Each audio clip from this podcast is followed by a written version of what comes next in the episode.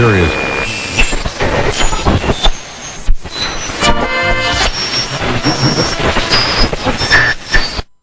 Advertencia. Niños, provocar el apocalipsis puede ser peligroso. No lo intenten en sus casas.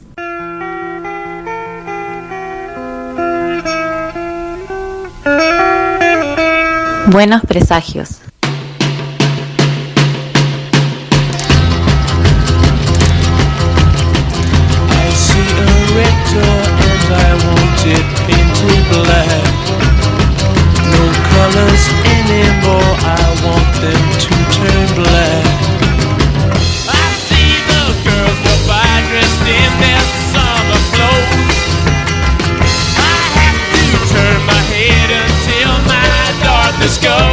Muy buenas tardes, arrancamos un nuevo programa de Buenos Presagios, hoy sábado 27 de junio, celebrando el centenario de la cuarentena acá en Buenos Presagios, en Radio Sudaca FM Comunitaria, ¿sí? Así que el- los saludos, soy Pablo Pérez y acá a mi derecha tengo a mi compañera Bárbara Barlamas, ¿qué tal Bárbara? Acabo de entrar en shock. ¿En serio es el centenario hoy? Sí, hoy es el centenario de la cuarentena.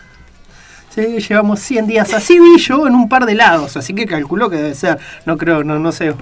No sé cómo llevarán las cuentas. Ah, yo no tenía retorno y ahora me doy cuenta por qué no tenía retorno. Eh, pero bueno.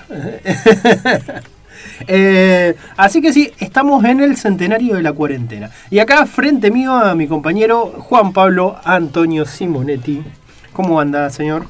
Muy bien, bienvenidas a todos y todas a este centenario de la cuarentena, ya que estamos, vamos a celebrar. Eh, y voy a saludar también a nuestra coequiper que está acá, nuestra operadora, la señorita Brena Guerre, que tiene la cara así radiante, llena de energía, se levanta como siempre a, dos, a 3.80, así, a full. Es el espíritu de vivir acá en, la radio. Es trifásica, en trifásica anda, todo el tiempo, todo el tiempo. Bueno, pero estamos bárbaros. Sí, bárbaro. Bárbaro con cuánto de temperatura. Hoy es uno de esos días que uno dice, está bueno revisar y que te digan Que hace frío, Que, hace frío, cuenta. pero ver, el, viste que te fijas, che, ¿cuándo? Dos grados.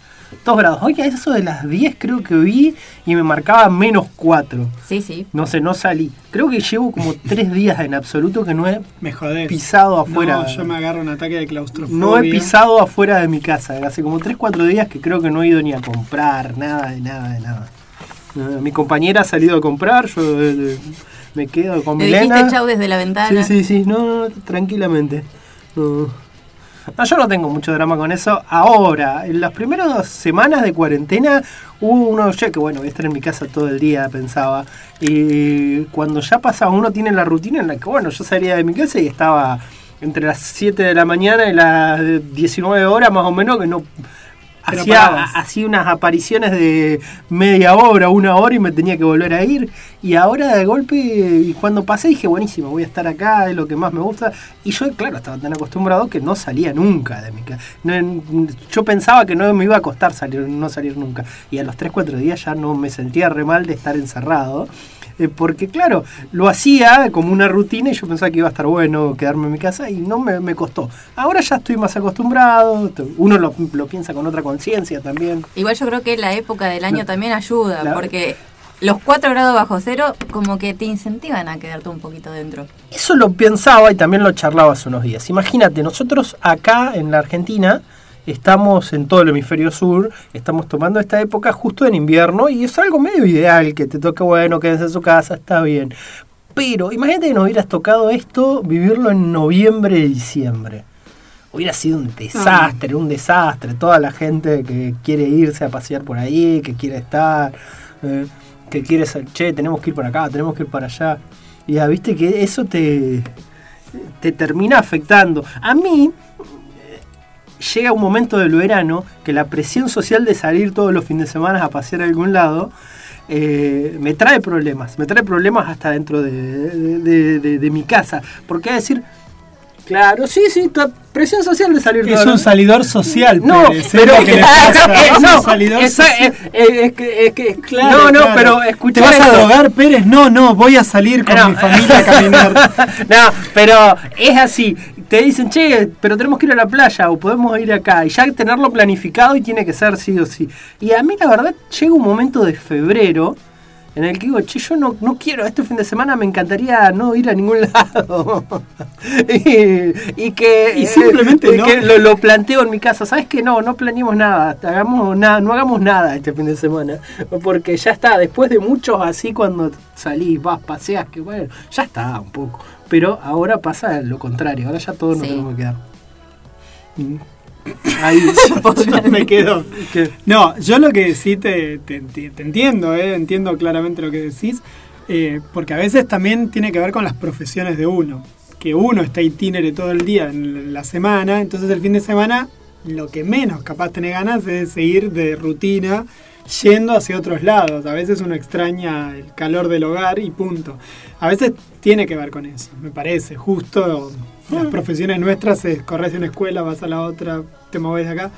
Y en tu caso peor, porque vos Sí. encima vas de pueblo en pueblo con, con esto de coronavirus por a todos lados que va llevando. Pero, pero bueno, a mí, a mí sí te entiendo, te entiendo plenamente. ¿eh? A mí también me pasa que los fines de semana a veces vos decís, me quiero quedar y te ponen una cara de... de, pero papá, hagamos otra cosa. Pero bueno. ¿Qué más tenemos para el día de hoy? ¿Podemos pasar los datos de cómo se puede comunicar la gente con nosotros? Ya estamos en las redes sociales en este momento, ya voy a meter, ya estoy adentro del Facebook para empezar a transmitir el programa de hoy. A transmitir, un modo de decir, de saludar al día de hoy. Bueno. ¿Qué tenemos hoy? Eh, ¿Qué vamos a charlar? Eh, hoy, bueno, primero que nada pueden comunicarse, pueden escucharnos, quienes nos, están escuchando ya nos están escuchando por www.radiosudaca.org. ¿sí? Esperemos que en esta semana ya tengamos novedades. El transmisor está arreglado, estamos esperando que pueda venir el, eh, el técnico a conectarlo, ¿sí? y ahí ya quizás en una de esas tendremos suerte y la semana que viene ya esté Al aire. al aire, ¿sí? Em, sí, esta semana de qué vamos a hablar? Vamos a tener un, un único tema esta semana. Sí, es monote es un homenaje a Un homenaje, un homenaje. homenaje a figura así importante de infancia, adolescencia, adultez, criterios vocacionales, un montón de cosas. Sí, sí, criterio vocacional claramente. Sí, sí. Yo lo dudé, yo lo pensé.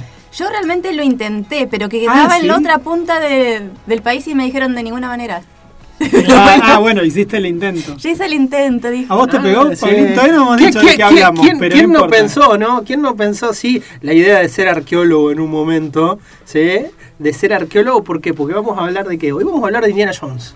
Ni ¿sí? más ni menos. Porque hace un par de semanas se cumplieron 39 años del estreno de Indiana Jones y Los Cazadores del Arca Perdida, la primera película, ¿sí? de allá de 1981. ¿sí? Así que bueno, y sí, sí, sí, todo, porque obviamente a todos nos encanta. ¿Mm? Bren, Así. ¿te gusta...? Claro, ¿Viste? que no- ¡Qué grande! Bueno, pero te dedicas a la- historia, que de alguna manera... Ay, no, cierto que vos no sos de historia. Perdón, perdón, me equivoqué porque sos de esas de ciencias sociales, por eso. Claro, para vos sociales y encima sociales y humanidades son lo mismo. No, encima. no, no, es de comunicación. Lo que pasa es que me olvidé, me olvidé, pero claro. Bueno, pero me, me confundí, me confundí. Mala mía. me acaba de hacer un gesto indecoroso, Brena Guerre. Bueno, eso es porque, bueno. No, no. Mirá que se te va a venir toda una avalancha acá. No, ahora cada vez que hable me va a poner a lo Larreta el otro día con la distorsión de, de voz. Como Arturito, sí. claro. Bueno, estamos, entonces vamos a charlar sobre este maravilloso, enorme personaje de eh, que es Indiana Jones. Y las, Sí, sí. las Vamos a ¿Cómo sería la dividirlo. palabra? Vamos Claro. a hablar. eh, Se me trabó la única. Sí. Aquellos personajes Que tanto- inspiraron. inspiración. ¿Quién- Las es- inspiraciones de, que llevaron al personaje, las inspiraciones tanto en la literatura, en la vida, en la vida real, sí, en la vida real, que ah, creo que una de las principales es de la vida real, eh, en el cine, que es la principal. Uno cuando pensaba en esto hablaba sobre, yo cuando me puse a leer y vimos, hay un documental muy lindo que si quieren después vamos a poner el link porque está en YouTube, eh, que muestra, y la mayoría yo no sé si Lucas o Spielberg o alguno leyó tanto de esto. Los muchachos estaban marcados por la televisión y el cine, principalmente por el cine. seriales. Por, las, por los seriales de cine, no es decir, che, leyeron a Hagar y La mina del rey Salomón y Alan Quaterman, no, gente, no. no leyeron. Miraron los seriales de cine en general. Eh, y bueno, eso y después también lo que dejó, el legado que dejó. Así que vamos a dividirlo un poco. Vamos a hablar de la inspiración, vamos a hablar de las películas en sí mismo, que vamos a tener un amigo que va a estar charlando con nosotros, eh, Fede Tavera, que va a hablar un rato sobre esto, porque bueno, si vamos a hablar de cine, cada vez que hablamos de cine, ¿a quién llamamos? Sí. O sea, A a Fe- Federico, a Federico. o si no también a... A bueno, tenemos algunos amigos también y amigas que pueden ayudarnos, pero en general, En general, el, el Federico. posta es el Fede. Eh, El Fede. Nuestro director y guionista acá de la zona. Que, eh, sí, bueno. Eh, así que bueno, Fede nos va a charlar un rato y después vamos a hablar un poco más también del legado. ¿Sí? Del legado. Estuvimos picando un poco de, de por todos lados esta semana. Y mirando, investigando, eh, produciendo el programa. Vamos a ver cómo queda. Y, así que bueno. Y en este primer bloque venía pensando, venía para acá cuando venía manejando. Yo digo, pucha, en la apertura, eh, ¿qué pasa? Que antes siempre charlábamos un poquito más y nos quedábamos y se hacía un poco más largo. Y ahora como que hacemos la apertura y cortamos. Y claro, me di cuenta porque antes qué hacíamos en la apertura. ¿De qué charlábamos? No se acuerdan. de las drogas en general. No se acuerdan. sé, Bueyes no. perdidos. Bueyes, claro, sí. La Repasábamos algo que no tenemos, que no Ah, tenemos el hace cine de mucho. Trelew. Ah, claro, algo que no tenemos, repasábamos el cine, los estrenos de cine que no existen los estrenos. Y tampoco de estamos hablando en general de estrenos de... mm, de Hay algunos que de están haciendo por televisión o por eh, Por plataformas, Netflix, claro, plataformas sí, de streaming plataformas de distintas, pero bueno, sí, están haciendo este- pierde así como pierde la exactamente. El ir al cine, que tanto... la adrenalina gusta. del equipo. Es medio bajón, es cierto eso. Ah, Eso es lo que se ha perdido también, como que ya no nos, no nos dimos cuenta y en estos meses dejamos de tener cine y también nos acostumbramos un poco a no tener cine porque no hay forma de salir. ¿Y cuándo podremos ir a un cine de nuevo? No, no tengo la menor idea. Con suerte y viento a favor, en septiembre dicen que podremos... Porque el problema más grave que estamos teniendo nosotros hoy por hoy, nosotros y nosotras, es que mientras Buenos Aires y el conurbano esté prendido fuego, esté medio paralizado, medio siguiendo la lógica. Mucho muestran gobernadores y jefes de gobierno de, de Buenos Aires y de Cava. A mí eso cada vez me hincha más la paciencia. Me parece como que el país entero ha quedado en manos de, de la- del Gran Buenos Aires, digamos. A mí eso sí me está preocupando, porque no deja de ser un modelo político que a mí en lo personal.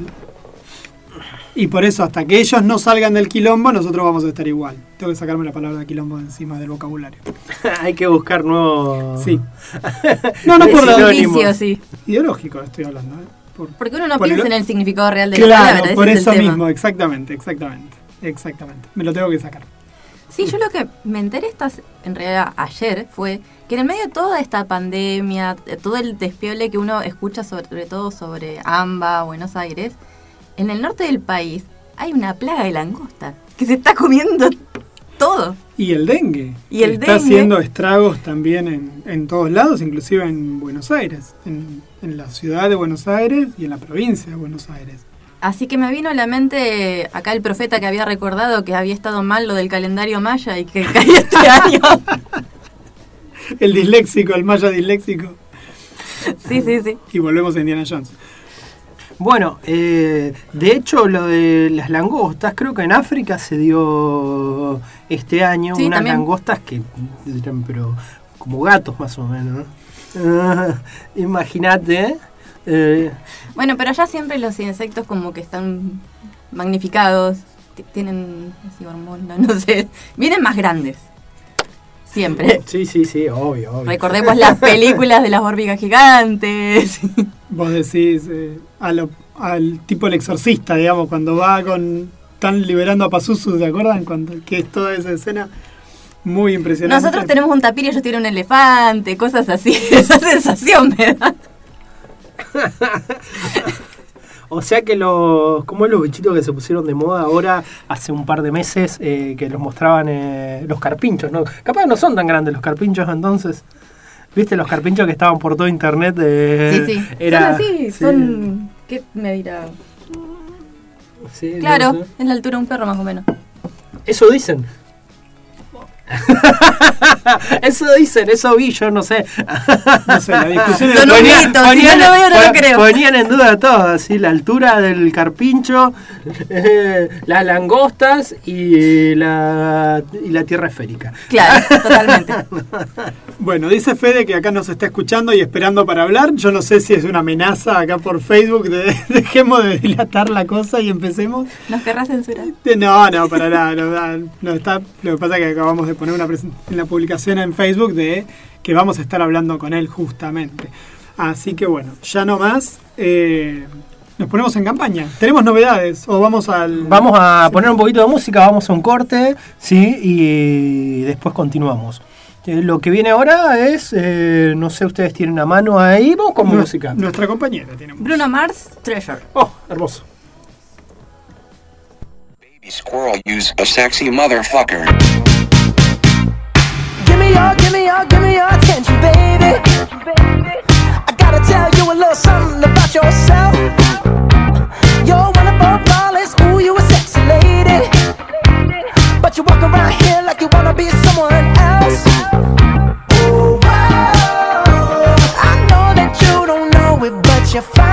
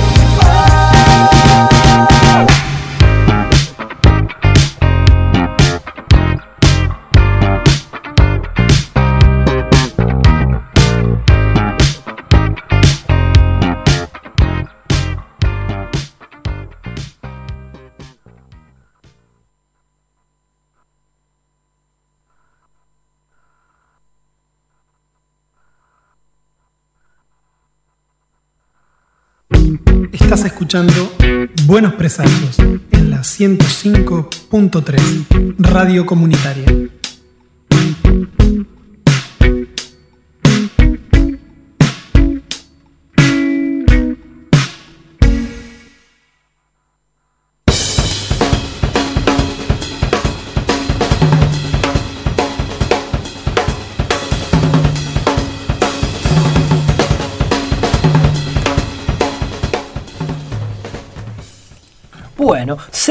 Bloque de Buenos Presagios, ya estamos nuevamente acá. Eh, hoy, 27 de junio, con 2 graditos de temperatura. ¿4, 2 o 4? Eran 2 grados de temperatura, me parece. Ahora, dos. Bueno, eh, y vamos a hablar, vamos a hacer un picadito de noticias como veníamos haciendo, sí, noticias sobre la tele, sobre cine o literatura si encontramos, historietas también. Eh, yo venía pensando, y eso es algo que salió ayer, y bueno, salieron las primeras imágenes porque en agosto, eh, agosto-septiembre, eh, Netflix va a, estrenar una película sobre eh, Enola Holmes, ¿sí? la hermana menor de Sherlock Holmes, que la va a interpre- interpretar, se me fue el nombre, la chica La que... piba de Eleven. La que hace de Eleven en claro, Stranger Things. Exactamente. Eh, y... Menos eh, que bandera de lata la piba. Lo que. bueno, todos conocemos la, la- la negación que tiene Juan Pablo con Stranger. El odio. No tiene onda, la piba es. Si van y eligen a una. Pero andás a ver, tal vez también depende. Está bien, está muy bien porque Por ahí se luce en la película. Sí, claro. Sí. Sí, sí. Sí, Bueno. Con Cavill de. Claro, exactamente. Claro. Vamos a venía a decir lo mismo. Y vamos a pasar del sesgo negativo de Juan Pablo a mi sesgo negativo. Porque eh, eh, Henry Cavill va a ser de Sherlock Holmes en esa película. ¿eh? Eh, eh, Claro, vos- claro. Henry Cavill va a ser de Henry Sherlock Holmes. Y Henry o sea- Cavill, yo decía ayer, charlaba con unos amigos, y ponía que Henry Cavill haciendo de Sherlock Holmes tiene la sutileza de Arnold Schwarzenegger haciendo de Einstein. Ponele. Eh, Porque no, no tiene sentido, se me hace a mí. No es un tipo que. Está bien, Bueno, a ver, puede para- hacer de otras cosas, pero Pongámonos no de lo acuerdo veo. con algo. El Holmes de eh, Dowen Jr. no es mucho mejor en términos de lo que uno se imaginaba que era el Sherlock Holmes. Y terminó siendo un Tony Stark con predicción de movimientos. Y sin embargo fue un éxito, la gente no parecía que estuviera tan mal. Y es un personaje que no se parece nada al Holmes de los libros. A mí no me parece Ahí- nada mal el de. A mí me el- gustó mucho. A mí me gustó mucho. Horroroso. A mí Pero me gustó mucho. No es Sherlock Holmes, A mí es Tony. Stark en la- del siglo XIX. De todas formas, en el momento en que vos habías empezado a criticar el Sherlock Holmes de Downey Jr., yo pensé que la sensación que me daba era que en vez de ser hero- heroinómano, este Sherlock Holmes era cocainómano. Esa era como la sensación de la diferencia, porque está súper acelerado, pero nada más. Pero, bueno, es que Sherlock Holmes es un personaje acelerado. Ahí es donde a mí Claro, pero él no me baja, parece un teóricamente, en el momento en que logra dilucidar. Y acá no tiene pausa. Es como precisamente también por el ritmo de películas que tiene Guy Ritchie, que son esta cuestión de jugar con la velocidad. Sherlock Holmes lo que tiene es la contraposición de la velocidad del pensamiento y también en el momento en que tiene como la epifanía y es como su momento de goce. Es que, bueno, vamos a entrar a discutir. Para mí no hay epifanías en Sherlock Holmes. Justamente lo que no hay es epifanías. El que ve las epifanías es Watson. Para él la epifanía es el Watson momento en que logra conectar epifanías. todos los puntos a través de su razonamiento lógico. Es como ¿En que las películas o en los libros? Porque en los libros no, no, no tiene ese pensamiento Sherlock. Sherlock no es así. no, en los libros no. Por eso, por eso te pre- vos decís en la película.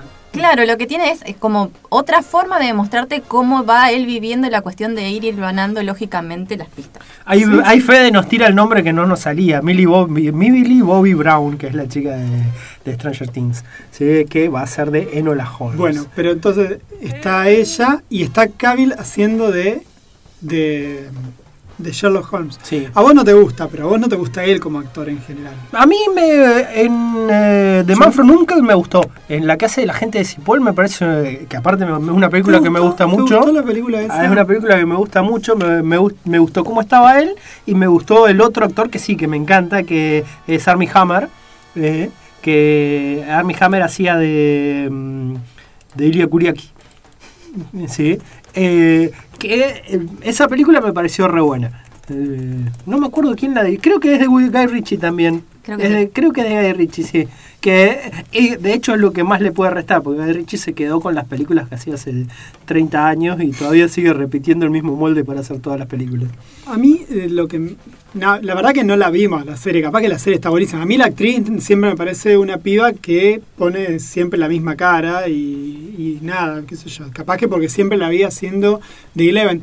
Pero me pasó también con la piba que hace de Beverly Marsh en, en It, la, la, ni- la, la jovencita, la adolescente, que la vi actuando en una serie de una nueva serie de Netflix que también hace un personaje como vinculado con superpoderes y qué sé yo.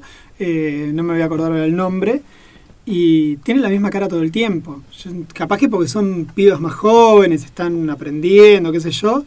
Pero es como que tienen un solo personaje. A mí esta chica, la única imagen que vi de, de la saga, digamos, de esto de Sherlock Holmes, la filma, le sacan una foto con la cara de Eleven, digamos, con la cara de Once, esa cara de, de nada, de, de persona que está desconectada de todo. Que hay con eso, contarles vos, Paulino.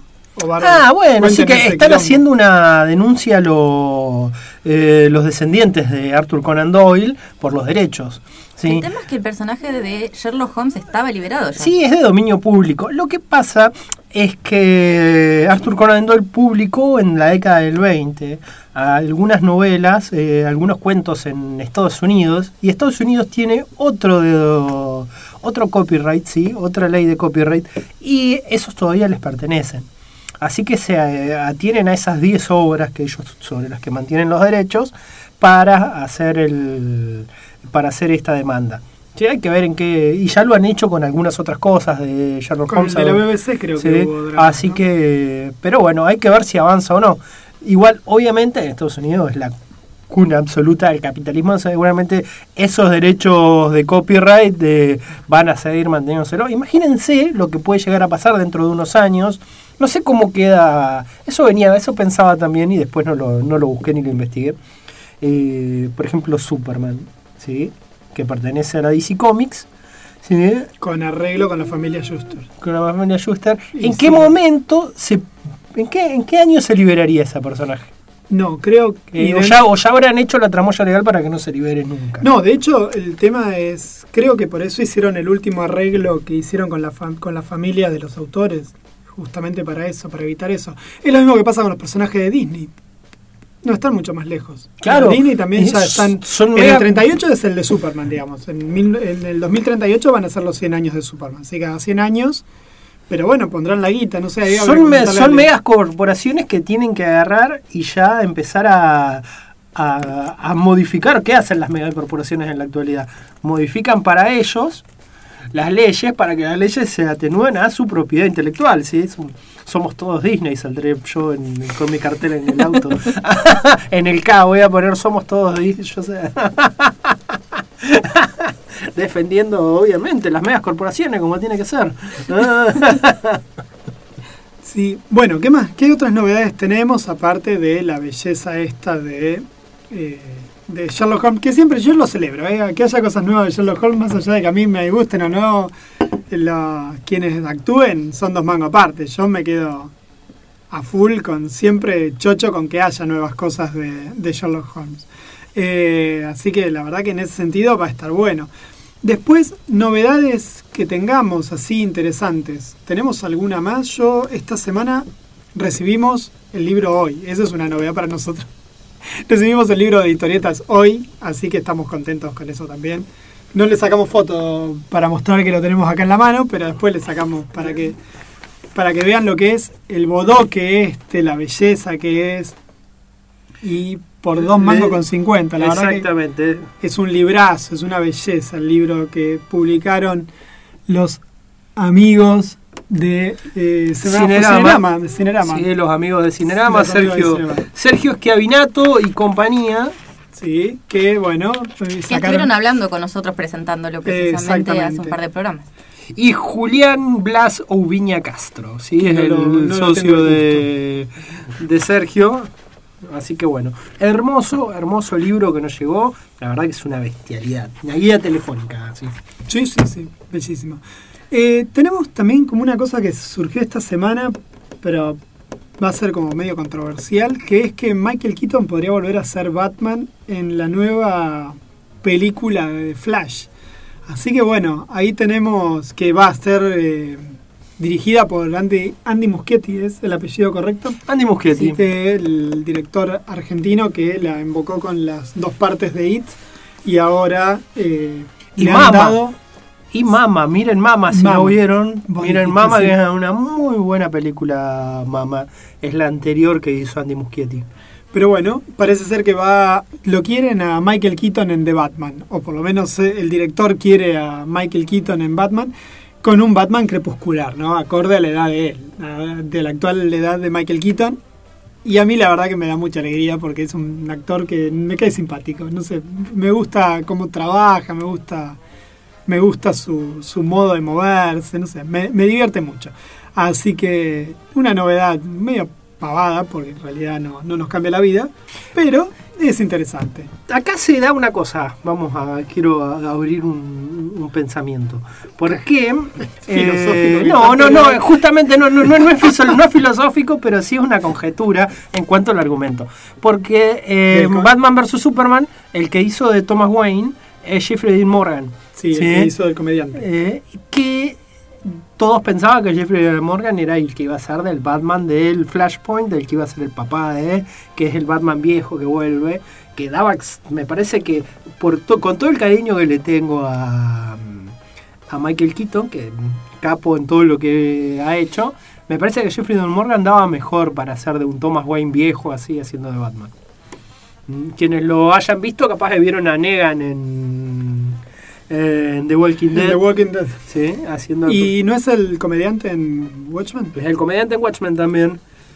Y principalmente es Denny Duquette en Grey's Anatomy.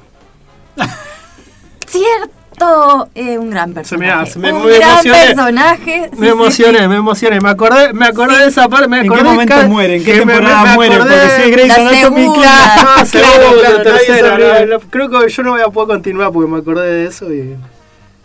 Nadie. Probablemente también hayan elegido a Michael Keaton también por el rol que interpretó en Birdman. Sí, Da más o menos un perfil.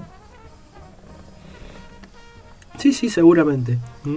Eh, Bueno, ¿y cuál sería? Ah, eh, y el pensamiento era es eso, eso, digamos. que- ¿qué va a hacer? ¿Qué va a hacer? ¿Qué va a hacer el otro personaje? Si lo van a llamar o no. De ahí venía el tema, ¿sí? Porque ya casi como que se va por Igual segura la Michael Keaton, igual de- Michael Keaton no va a ser de Thomas, ¿eh?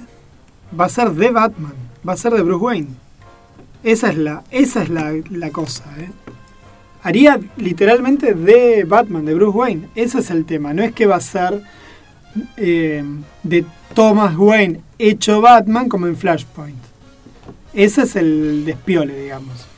Yo, para ser un Batman, para ser un Thomas Wayne que, que sea Batman como en Flashpoint, sí necesitas un actor más joven y o por lo menos mucho más armado físicamente. Michael Keaton, calculo que debe ser como yo, más o menos. Si nos pone pelo a pelo en cuero, debemos dar lástima a los dos al mismo tiempo. Así que no, no es como un personaje pueda ser de Batman. Porque aparte, el Thomas Wayne de Flashpoint es más cercano a lo que sería el Dark Knight, al Batman, al Bruce Wayne de Dark Knight. Un tipo más grande, pero, pero bien, bien armado. Quizás lo más lindo que tiene Flashpoint como serie, ¿no? Ese Batman. Esa, e- ese tomito que salió está bueno, el de El Crosser. de Riz, dibujado Eh, por Rizzo sí, sí, como sí. los recontradioses. está, está muy bueno. Y de Azarelo, ¿no? De Azarelo y Rizzo. Azarelo y Rizzo. ¿No la leíste, Barb? ¿Esa? No. No, ahora llevar. Yo sí te voy a aceptar un traguito de este. ¿Qué, qué estamos tomando, Barb? Té verde de- con arroz yamaní. Té verde con arroz yamaní. O sea, una sopa. Has hecho una sopa de No, arroz. no, es un té que viene en saquito. Ah, viene el saquito. de- ¿El arroz viene dentro del saquito? Maravilloso. Ustedes no están viendo esto, pero es lo más parecido a una sopa que voy a tomar en. Es como un caldito, pero sin disgregar, digamos. Sentite trasladado al lejano oriente. Claro. Hoy estamos a full con el tema, ¿eh? Bueno, ¿qué más tenemos para comentar de novedades? Bárbara, ¿alguna novedad que tengas para comentarnos hoy? Lo único que estuve escuchando esta semana fue. eh, sí, es un muy buen termo. Con cuidado. Es, eh, se empezaron a realizar un montón de discusiones en cuanto a las series policiales en Estados Unidos, en base también a toda la situación política que están pasando en Estados Unidos. Sobre todo esto de andar matando afros en la calle, apretándoles el cuello y esas cosas. Claro, y esta cuestión de idealizar al policía que en el interrogatorio te caga palo para sacar la verdad a flote. En esta novela que estoy leyendo, que es policial justamente, muy interesante esa mirada también. Pero lo que tiene es que está dentro del imaginario de Hollywood. Y no hay serie policial en general Que que no no, se apriete. recurra en algún momento a ese tipo de rol justificado, ¿no es cierto?, de la policía. Entonces, en este momento lo que están tratando es ver cómo hacen en esta situación social para readaptar y poder continuar con estas series que por ahí tienen 15, 20 años como CSI, La Ley y el Orden y- Que o se la Cops. haciendo a Hay- premios ilegales para sacar información. Hay una que probablemente acá no es muy conocida, pero parece que es un hit allá, que se llama Policías y que tiene como 20 años. Cops. Cops. Canas. Claro. No es tan popular acá como las otras, Ah, pero, pero lo era en su momento, Cops. Era. Continúa el Es tema. que, si quieren, no, no vamos a cantar el, la, eh, la música que todos la tenemos. En un momento era muy conocida. ¿sí? Pero bueno, entonces. el tema es, están todos y cla- casi llamando como al, por Dios, tírennos ideas a ver cómo reformulamos y renovamos la industria de las series y sobre todo cómo hacemos series policiales tratando de cambiar la identidad y el modelo del policía. Claro. Así que Bueno, enhorabuena. Sí, sí, sí, enhorabuena, pero parece que en este momento, por esta situación, le suspendieron un montón de series que tenían en producción, que ya estaban grabadas, pero que no las pueden sacar al aire por esto. Hay una película, ustedes se deben acordar, yo lo único que me acuerdo que estaba Samuel. Jackson, Samuel Jackson de, Puede ser. De actor de uno de los actores principales, que es que hay una hay una supuesta bomba atómica en Nueva York y capturan a un miembro de es un árabe, están en al- se supone que es Al Qaeda, que es El el, que malo de sabe turno, información. Sí. el malo de turno. Y la discusión es eh, cómo le sacan la información de dónde está la bomba. Y, trae, No y lo traen a él como torturador. ¿Samuel Y- Jackson Samuel Jackson o es- Morgan Freeman? No, me parece que es Samuel Jackson. Que pero explota no, la me- bomba al final. no me acuerdo, no me acuerdo, pero sí me pareció horripilante que era la discusión, si había una discusión ética o no, si torturar o no Si ese el fin justifica los medios, Claro. No, cosas así, no me acuerdo, me suena capaz la de. Después ahora le preguntamos eh, La suma de todos los miedos, la de ben, la que trabaja Ben Affleck, en la que hace. Pero en esa sí está Morgan Freeman, ¿eh? de- en claro, esa sí es Morgan que Freeman, pero es otra película esa. Es una de las de Jack Ryan. Lo cual demuestra que es un argumento que se repite y se repite. La suma de todos tus miedos es, de- es una novela de Tom Clancy. Claro, sí, por eso, Es una, de las de Jack Ryan, por eso decía. pero no pero no es la que yo estoy diciendo. Pero bueno, tiene que ver con esto, ¿no? De la idea como muy marcada y como muy aceptada por el, el- por el mainstream norteamericano de la tortura como un elemento totalmente Válido para la policía. Sí, sí, para todo, para las fuerzas de seguridad en general, ¿no? Como sí, eso. y lo que tiene es, eh, en un programa que se es más llama... sutil, van y te disparan por la espalda. No, no te hacen una serie Dependiendo de mucho también de a qué grupo social pertenezca. Claro. Entonces, eh, lo- hay un, un estudio que hicieron en un programa de televisión norteamericano que se llama The Daily Show, que es una onda medio comediante, pero con noticias de actualidad, en el que dicen que solamente un 20% de los norteamericanos tienen contacto al año con policías y que ese 20% obviamente pertenecen en general, en su mayoría, a minorías étnicas. Entonces lo que dice, ¿cómo es el resto de los norteamericanos que ¿Cómo lo generan una imagen del policía? Es a través de la televisión. Entonces, gran parte de la responsabilidad que se le está dando a el aval social que tienen las fuerzas policiales es a las series de televisión. Y le tiraron una gran responsabilidad a toda la industria de la televisión. Que en este momento quedaron como además- atajándose a ver pero cómo hacen. son el son el elemento más importante en este momento en el de contexto opinión. y en el contexto de la pandemia son casi el único recurso que tenés para conectarte con la realidad. Pero esto viene de larga data. La ficción, digamos, es la única manera. Sí, exactamente, de larga data porque eh, nada, no, uno no encuentra una serie de televisión que no tenga un momento de apriete, fuera de broma. Y, siempre con esta idea de, bueno, si no te aprieto, vos no me podés decir cuál es, cómo son los, los culpables, quiénes son los culpables. Yo estoy leyendo de este autor Ben Aranovich eh, una saga de, de libros, todos vinculados a un policial, son policiales, a un joven detective, Peter Grant, un policía, un Bobby, pero sus orígenes son eh, eh, africanos. Es negro. Lisa llanamente es negro, más, más mestizo si se quiere, y juega todo el tiempo con eso, lo que es ser policía. de descendiente af- africano, afro, en una ciudad que está repleta de personas afro, pero en general no están en la cana.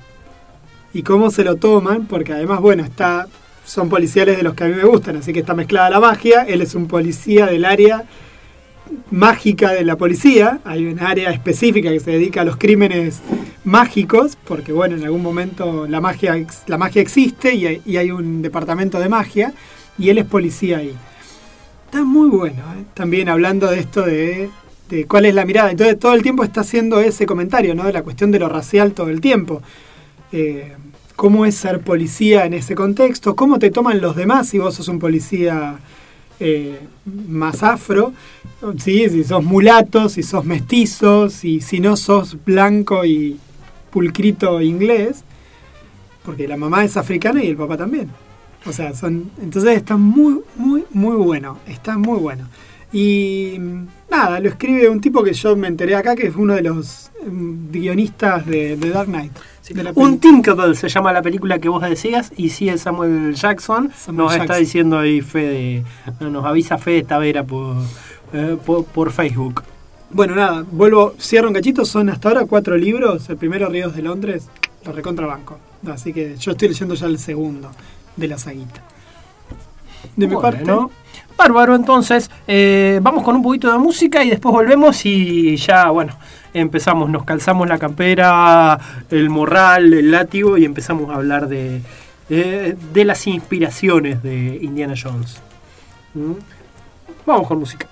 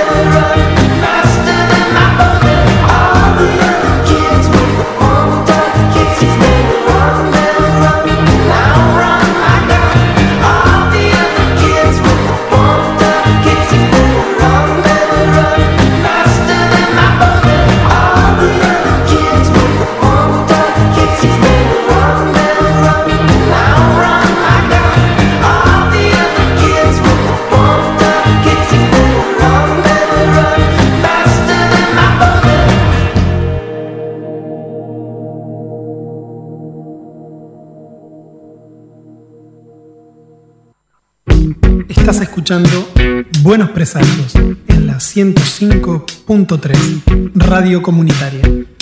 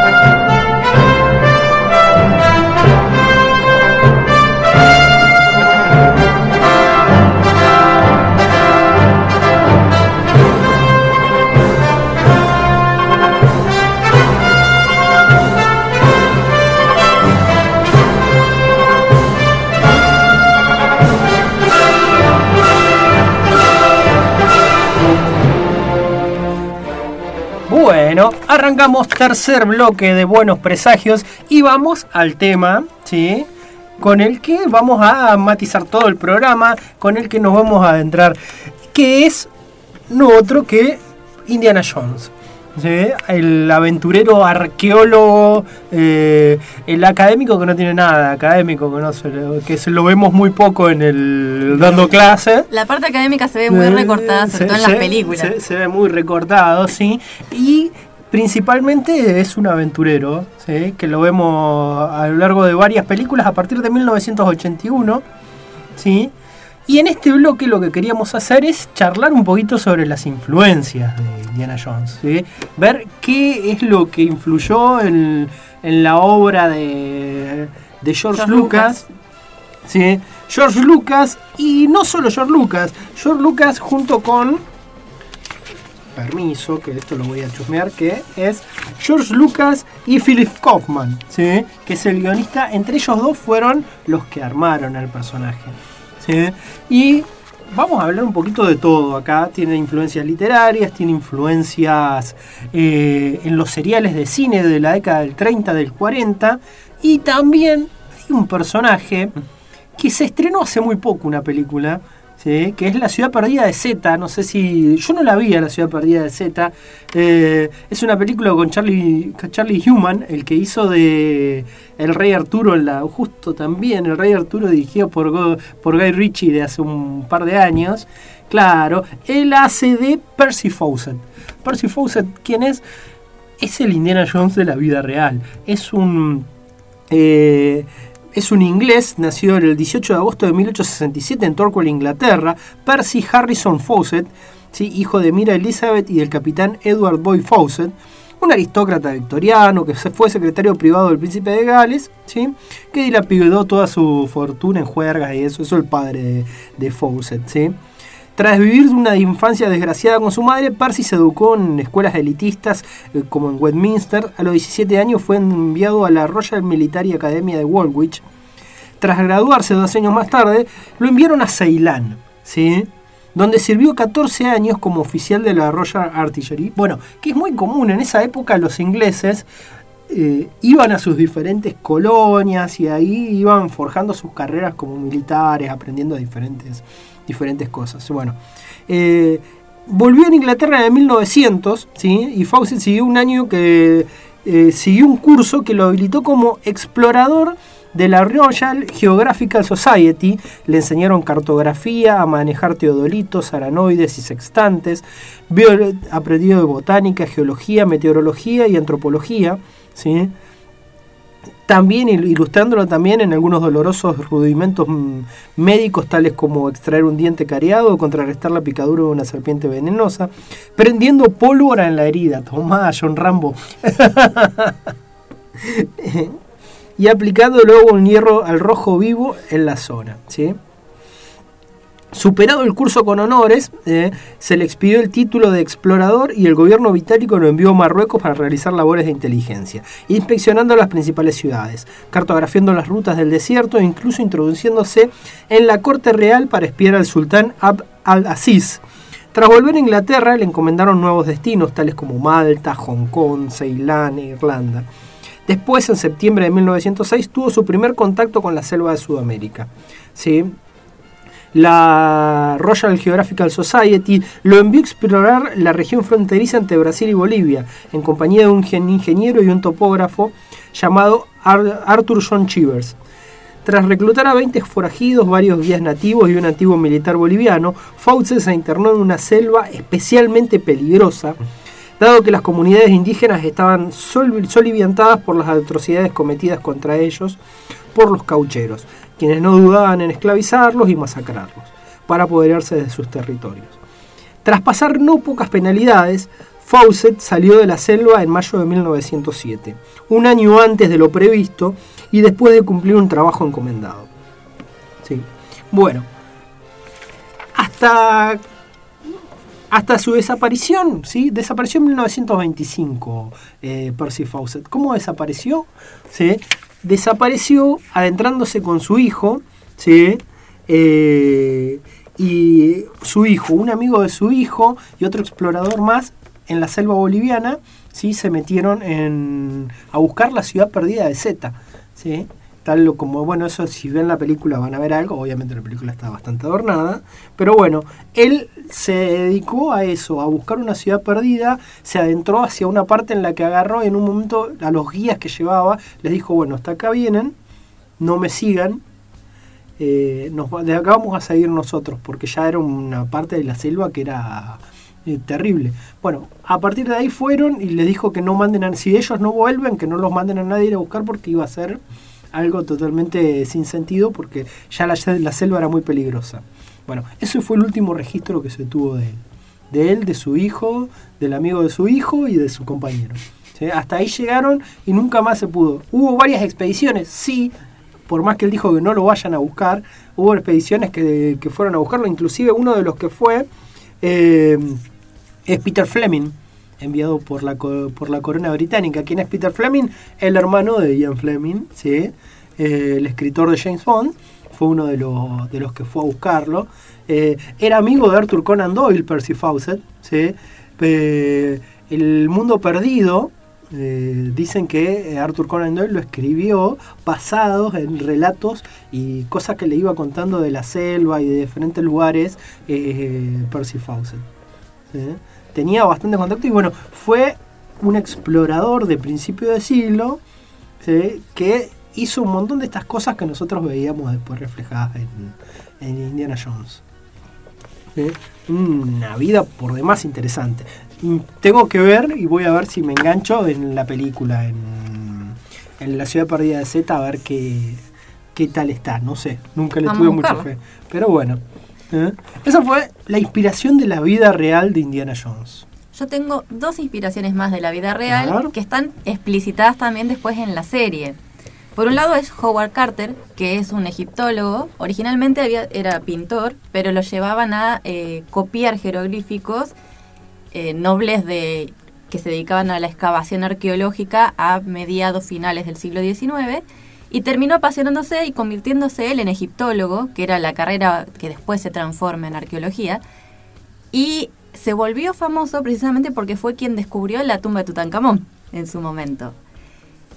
Y es contemporáneo con un montón de luchas, o sea, en ese momento estaba muy de moda, a finales del siglo XIX, toda la cuestión de eh, preservación y buscar todas estas maravillas históricas para trasladarlas a los museos, estudiarlas.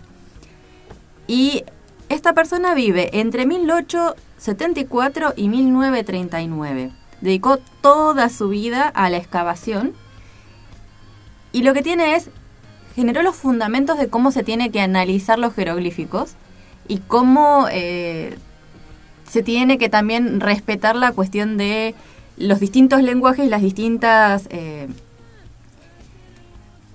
serían eh, no religiones, sino el, el imaginario que, con- que contiene cada una de las culturas y que para poder aproximarse y buscar los distintos eh, yacimientos arqueológicos tenías que ponerte a pensar como ellos. Sí, la idiosincrasia que tienen ellos. No solamente la Sí, idiosincrasia, sino también las creencias Las y tratar de buscarle todas las connotaciones posibles que podía tener para poder ser lo más eficiente en buscar estos yacimientos arqueológicos.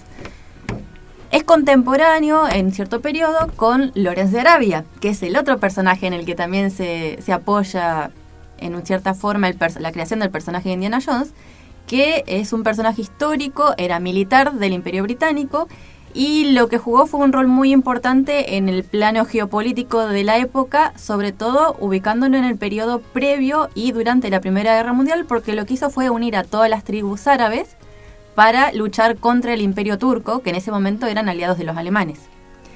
Lo pintoresco de su momento, que tiene un montón de películas y novelas adaptando su vida, es que al final de su vida se arrepiente muchísimo de su participación apoyando toda esta geopolítica del imperio británico porque se da cuenta que no cumplieron las promesas al pueblo árabe y termina eh, viviendo, ¿no es cierto?, Eh, la vida de los beduinos, que es la- de lo que él se enamora. Yo me Entonces- equivoqué y pagué. Sí, es- eh, hace un mea culpa y trata de eh, responsabilizarse y luchar por la independencia de los pueblos árabes en algunos lugares.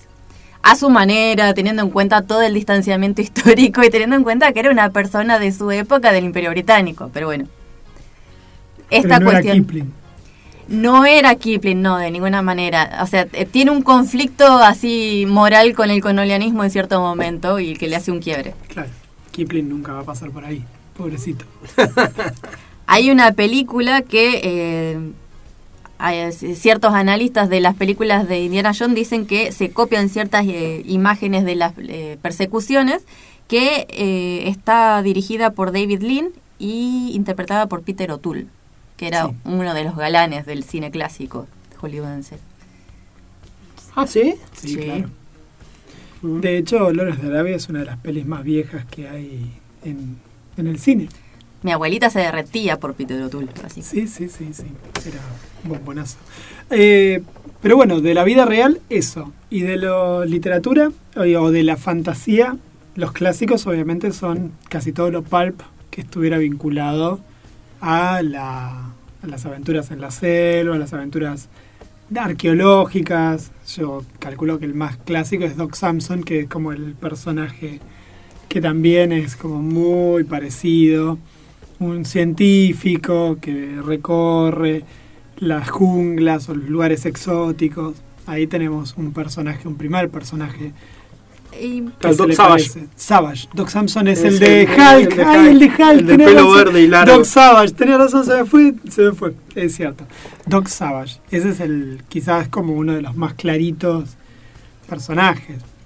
Claro, bueno, y eh, las novelas de H. Rider Haggard, que, ¿saben de quién era amigo H. Rider Haggard también? ¿A quién conoció?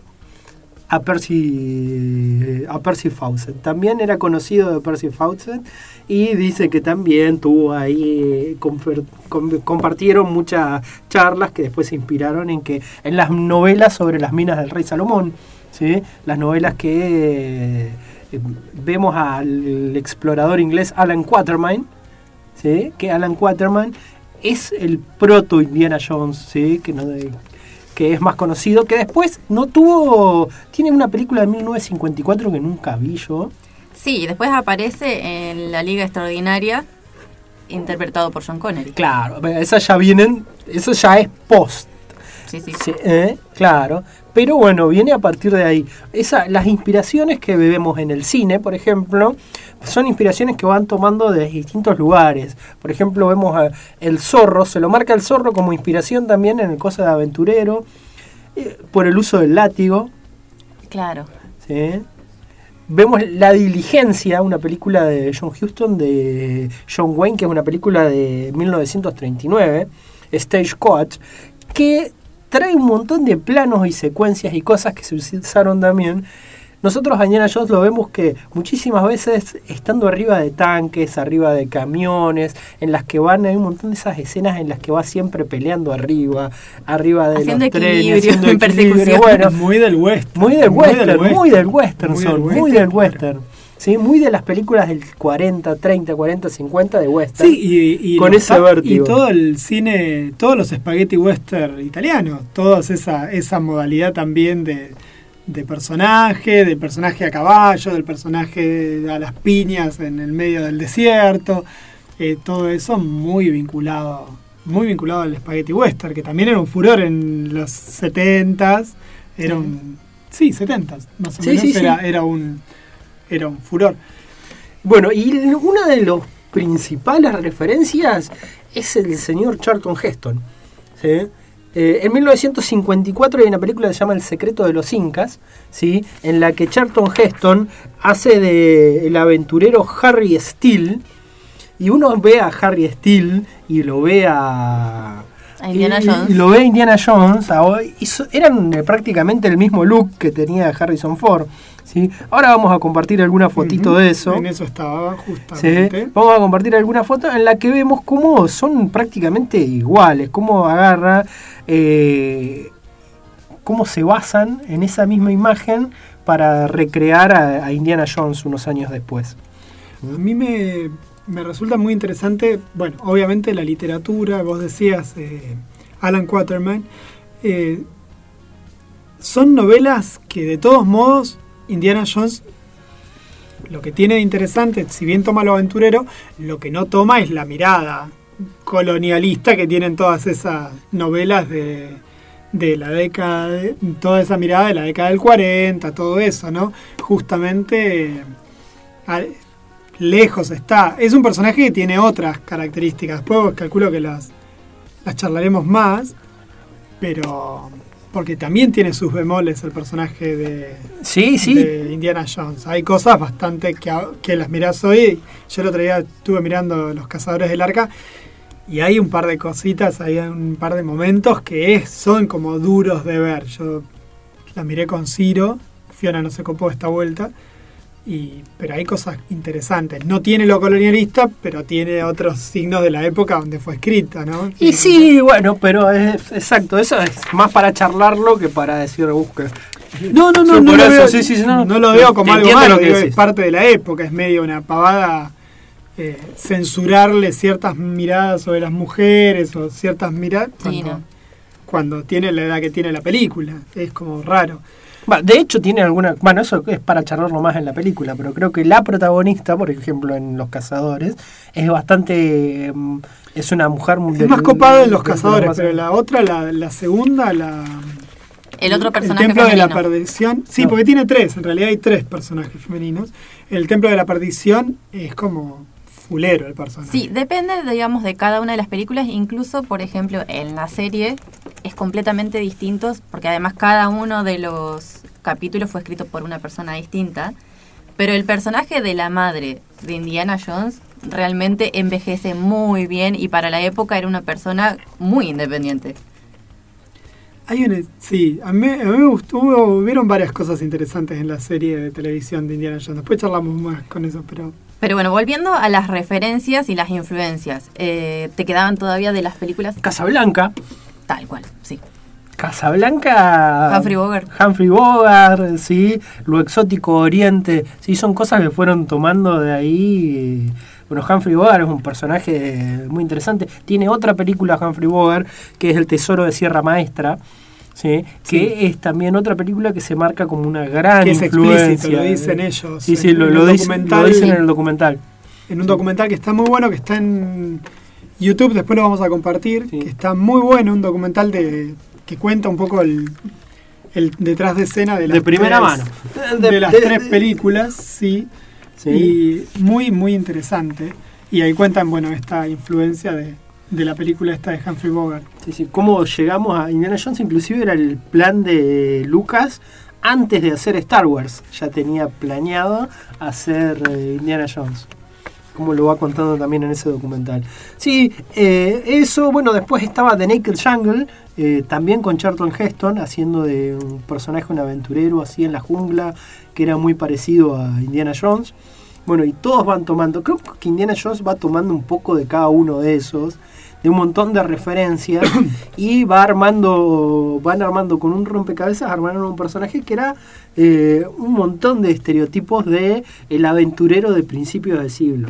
Y Claro. está muy bien, está muy bien llevado también que hayan elegido esa época, que haya sido una eh, justamente en los años 20, 30. ¿sí? Creo que podremos después armar, buscar una línea de tiempo de Indiana Jones y ver, ¿sí? porque vemos un montón de cosas como van transcurriendo y es una época exacta y genial para ir revisando y viendo todo eso. ¿Vieron como ahora dicen que los celulares agarrarían y nos, nos quitarían un montón de los argumentos de películas clásicas? La comunicación, la hipercomunicación, un montón, un montón de cosas que sí, con una vez con un llamado por teléfono se termina resuelve todo. Se resuelve todo. Bueno, y ahí también la tecnología y la capacidad de llegar a encontrar un montón de cosas ah, que tenemos ahora, satélites, hacían que esta sea una época más romántica en la que el hombre se adentraba en, en lo desconocido, en lo exótico y buscaba, que eh, está, está bueno y le dieron un pie justo a este personaje. Mm. No, Eh. a mí me, me pasa con, con Indiana Jones que, claro, está, está pensado en un planeta que, ningún, que era desconocido todavía, que estaba totalmente desconocido. Que aparte habían estos grandes descubrimientos arqueológicos, como decía recién vos, Bárbara, que de alguna manera disparaban la fantasía de todo el mundo de quién iba a ser el próximo que descubriera ese gran secreto milenario que los convirtiera en las o los exploradores más famosos. La, bueno, calculo que App, después charlaremos un ratito de la peli App también, cuando, como las cosas que se heredan de Indiana Jones, pero App es una gran película que, que recae mucho en ese, tip- en ese género, justamente, ¿no?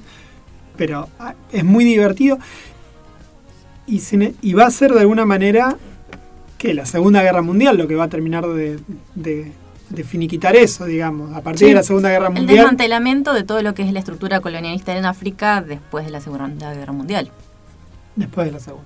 Porque ya no te permiten ir a explorar lo desconocido, ya no es lo desconocido, son países concretos. Claro, exacto, tenés razón. La otra cuestión que queda ahora pendiente es todos esos tesoros que se llevan arqueológicamente para, para el mundo civilizado, la devolución, ¿no? Que Hay un montón de juicios por eso. y ahora Francia, que el Louvre quedaría desarmado igual que el El Smithsoniano. Museo de Londres es el como el principal. Bueno, en la novela Kraken de China Mieville hay una cosita ahí de la- del tema de, de la apropiación de los museos. Es interesante. Sí, sí, sí. ¿Lo leíste ese?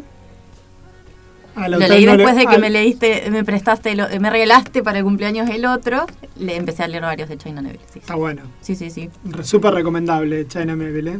Hay que leer. Después otras inspiraciones también vienen de la literatura de la época del finales del siglo XIX, principio del XX y más allá de los clásicos como Julio Verne o Emilio Salgari con Sandokan, que ahí es- aparecen los Tuk, que es la secta esta que aparece en el Templo de la Perdición, uno que se apoyan muchísimo es en Wilbur Smith, que hace toda esta saga africana que y nuestro que amigo Pérez Álvarez ama profundamente a Wilbur que mi abuelo ama profundamente y tiene todos sus libros ahí en exposición. Y a partir de una de las novelas de Wilbur Smith se hizo en 1976 una adaptación que se llama Shoot at the Devil, que acá fue traducida como Tentar al Diablo, que estaba interpretada por el que era en en ese momento el santo, Roger Moore. Roger Moore, Roger claro. Moore. Roger Moore. Y que fue una película que, si bien eh, tomaba un montón de tópicos que estaban en tendencia en esa época, no fue tan taquillera. Ajá, mira, bueno, sí. Puede pasar. Puede pasar. Bueno, así fue más o menos un recuento de las inspiraciones ¿sí? que eh, encontramos para el señor Indiana Jones. Así que ahora vamos a ir un poquito de música y a la vuelta ya regresamos con las películas propiamente dichas y con el señor Fede Tavera en línea ahí que va a estar bajándonos toda la, la data dura. Vamos ahora con Spinetta, seguir viviendo sin tu amor.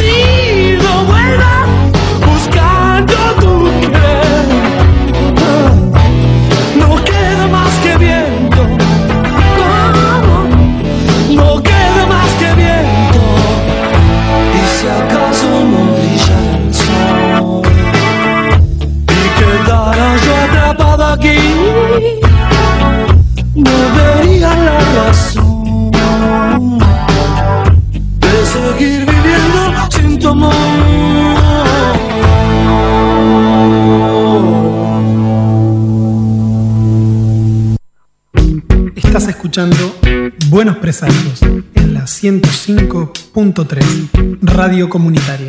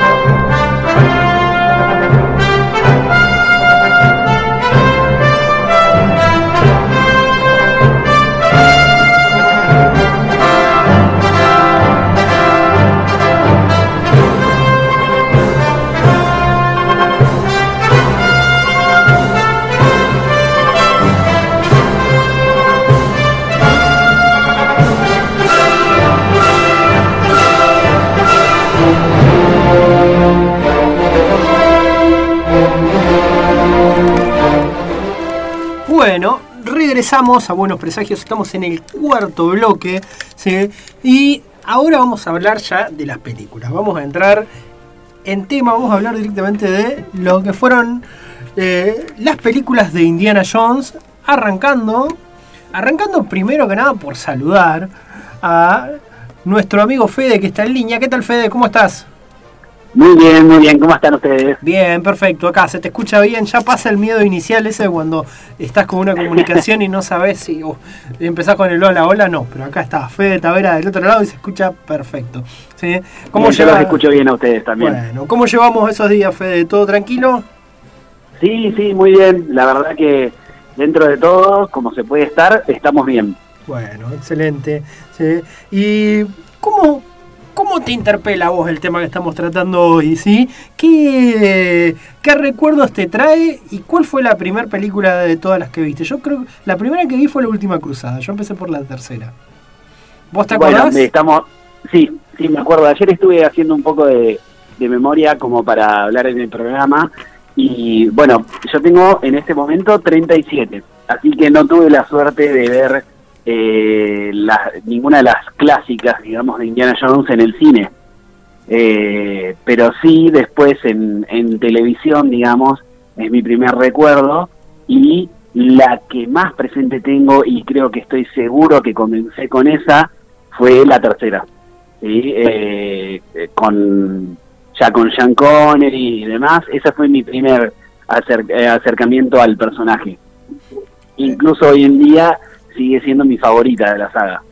Tal cual, igual, exactamente lo mismo. Yo también empecé por esa, la vi en video en la casa de un amigo, de mi amigo Matías Alegre, que seguramente estará escuchando, allá creo que por el 91 o por ahí habrá sido. Y fue la- la, Exacto, yo la vi, la vi en, en casa, en video, en VHS, eh, estoy casi seguro de eso. eh, y bueno, es creo que a todos nos pasa. Y imagínate teniendo 10, 12 años, eh, viendo por primera vez esta, estas aventuras, eh, te quedas enganchado y es más, creo que, que todos en algún momento soñamos con ser exploradores en ese sentido, como, como vivir esas aventuras que tiene Indiana Jones en las pelis, que están muy bien logradas y que atrapan muchísimo. Tal cual, tal cual. Todos pensamos lo mismo. En algún momento hacernos arque- arqueólogos después de haber visto esto. Tal cual. No, sobre todo sobre todo esa idea romantizada que tienen las pelis eh, que los escuchaba hace un ratito hablar con el hecho de que él pasa muy poco tiempo en su parte académica y muchísimo más viviendo aventuras escapando del peligro que creo que, que siendo un pibe joven es como que, que te, atrapa esa parte de la historia Imagínate que hubieran caído a decirle, tenemos... La película se hubiera terminado en un momento cuando caen los agentes de la CIA a decirle, tenemos investigaciones de que hay eh, los nazis están trabajando cerca del Cairo, están investigando porque parece que encontraron una ciudad perdida donde estaría el arca del coso. Mirá todos los trabajos que tengo para corregir, diría. mirá con todas las cosas que tengo que- para corregir, ¿te parece que puedo salir por ahí? No, diría, diría otro profesor más responsable, capaz. exacto exacto no, no es el caso de él No, que eh, hacía mucho trabajo de muy- extensión muy universitaria, eso es lo que pasa. Claro, ¿qué, no, eh, ¿qué, qué hago? No, estoy dirigiendo un montón de tesis, no puedo en este momento, no. Lo lamento, pero van a tener que buscar a otro. Bueno, pasa por ahí. Así que ¿no? bueno, ese fue mi, mi primer acercamiento al personaje, pero después a lo largo de los años son de esas películas que uno no se cansa de ver, que si la agarras en televisión, la ves. Eh, si está en Netflix y tenés un día que, que tenés ganas de ver algo aventurero, te pones a verla. Entonces eh, eh, la, he, la he visto muchísimas veces y, y disfrutado en familia y estoy esperando a que mi hija sea un poquitito más grande, porque la verdad que las pelis son fuertes en algunos aspectos, para poder disfrutarlos con ella también. ¿Y tuviste la oportunidad de ver la serie? Hay una ¿Vos sabés adaptación de la serie de la acá del 90 que está hecha Sí, también por no. George Lucas. Eh, estuve leyendo mucho, pero no tengo muchos recuerdos de haber visto esa serie. La verdad que no no, no, no, no sé cuán- eh, eh, en qué época se estrenó acá en Argentina y demás. Se ve que no ya no le di tanta importancia o relevancia, no, no recuerdo mucho de los capítulos. Mira, acá en la zona la dieron en Canal 7 en su momento. La dieron por única vez y fue así como marcó mi, mi vida, mi infancia. Y torturé mucho a mis hermanos en base a esa serie, pobres. Podés- tenés que contar anécdota, aprove- Bárbara, por favor. Toma el personaje de, de Indiana cuando es eh, un chico adolescente o no. No, no, toma el personaje de Indiana en distintas etapas de su vida. Tenés Sí. eh, cuando es niño, de 8 años, hay algunos capítulos. Tenés de cuando es adolescente y cuando es anciano, de 80 Mm. años.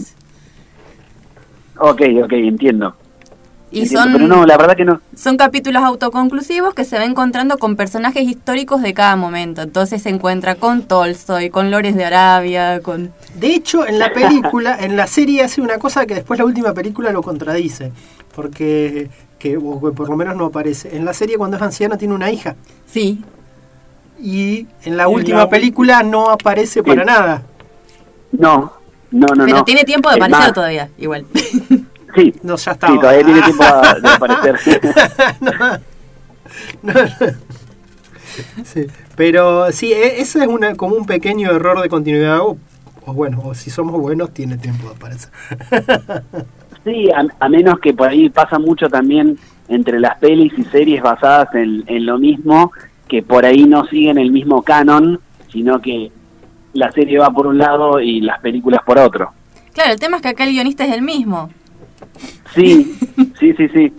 La producción es la misma, sí, tal la cual. producción es la misma y vos miras un capítulo y es eh, Light and Magic a full. Los colores, la filmación es preciosa. Es una película cada capítulo. Hora, Ah, y, hora y eh, tenía buena producción. Muy buena producción. Cada capítulo eh, uno lo puede ver, eh, están disponibles incluso en YouTube en una versión medio eh, con una traducción en gallego, pero lo puedes buscar. Duran una Claro. hora y media y son dos historias autoconclusivas dentro de cada capítulo. Lo que sí sabía, por ahí un dato interesante para los que están escuchando, es que nosotros eh, teníamos el personaje de Indiana Jones en- en justamente en la tercera parte, eh, interpretado por dos, porque era Harrison Ford y también River Phoenix. Sí. Sí. Al principio de la película hay toda una secuencia. Eh, bueno, la idea era justamente presentar a Indiana Jones más joven para posteriormente hacer una serie de televisión. Claro, que es la, Es la que se hizo. que es la que se hizo, justamente. Exactamente, Sí, sí. exactamente, pero no, pero digamos River Phoenix lamentablemente falleció, así que no creo que haya sido parte de la No, serie. no, claro, eh, River Phoenix no tuvo nada, ahí ya no. El actor de la, el actor de la serie fue mm, eh, Sean Patrick Flannery, ¿sí? que es el actor de, que hizo de, em, de Indiana Jones en la serie, que después, bueno, nosotros lo hemos visto en, hay una serie de que daba mucho Hay tres actores. eh, que llamaba The Dead Zone. Claro. Ah, sí, sí, sí, sí, la conozco. Sí, Tal bueno, cual. el joven, él fue el que hizo del joven Indiana Jones. Sí. Eh, bueno, y si vamos al principio de todo, estamos en 1981 y justo por fin coincide todo después de, de- después de un tiempo, después de que George Lucas había presentó una idea, tenía una idea junto con Philip Kaufman, un, un guionista, en la que ellos iban a agarrar, iban a trabajar en un aventurero. ¿sí? Eh, pero bueno, Kaufman justo agarró, tenía un contrato, tenía que ir a trabajar con, no me acuerdo si Scorsese o Coppola en alguna otra película, y no podía seguir con eso. Así que bueno, no pudieron seguir armando. Y Lucas agarró y se fue por su lado. Bueno, yo tengo otra película que voy a armar, la voy a terminar. Y se fue a hacer Star Wars. Así que quedó en el medio, quedó esperando eh, Indiana Jones. Y cuentan, no sé si lo vieron en el documental que acaba de compartir Juan en Facebook, está, cuenta cómo eh, estaban de vacaciones, los dos cada vez que terminaban con alguna película medio grande y ya tenían, bueno, eh, después de Tiburón, no, después de Encuentros Cercanos del tercer tipo, Spielberg, y después de Star Wars se habían ido los dos a Maui, porque son muy amigos, George Lucas y Steven Spielberg, muy, muy amigos, y le dice Spielberg a, a Lucas que él tenía ganas de hacer una película de James Bond. Que Justo siempre. iba a comentar, sí, sí, sí, tal cual. Claro. Uno de los datos de color que había que había encontrado era eso, que quería hacer una película de James Bond eh, y Lucas lo tuvo que convencer para irse para este lado, digamos. Claro, exacto. Hubiera, debe estar bueno. Una película de Spielberg de James Bond. Spielberg es uno de esos directores que tiene mano para hacer de, de todo tipo de películas. Sí. Así que hubiera sido también muy interesante que agarre la franquicia de James Bond. Y bueno, lo Sin convence. embargo, ¿Sí? hay algunas escenas eh, que tienen que ver un poquito con James Bond. A- En toda la saga de, de Indiana Jones hay como referencias a ese hecho. Desde la, eh, hay un momento donde están en un casino y está vestido de, de traje y demás, que es muy similar a eh, escenas que se han visto en la saga de James Bond y a la vez han habido personajes eh, interpretados por actores que eran famosos por la saga de James Bond. Claro, como Jane Connery justamente en la, en la tercera. Bueno, en, en la tercera tenemos a Sean Connery y anterior a eso varios de los villanos habían sido también villanos de, de Bond. Ah, mira vos, no me acordaba de eso. No, no me acordaba para nada de eso. Sí, sí, sí, sí. Justo ayer refrescando un poco, eh, pasaban un- la- las conexiones entre una saga y otra. eh, y también tenemos muchas conexiones con lo que es el mundo de Star Wars, que recién mencionaba eh, Pablo, porque, digamos, justo Spielberg, Lucas y demás, eh, entonces han puesto, empezaba esta eh, tendencia o moda de los eh, easter eggs, digamos, de poner referencias para fans eh, que más de, verla una vez las, las vas encontrando. Es muy divertida una donde Arturito y C-3PO están en un jeroglífico. Esa la vi en el documental, me mataba de la risa, ni, ni se me ocurriría mirar las paredes Ese de nivel de los detalle. jere- Claro, ni por Pero casualidad. hay gente que sí. No, claramente.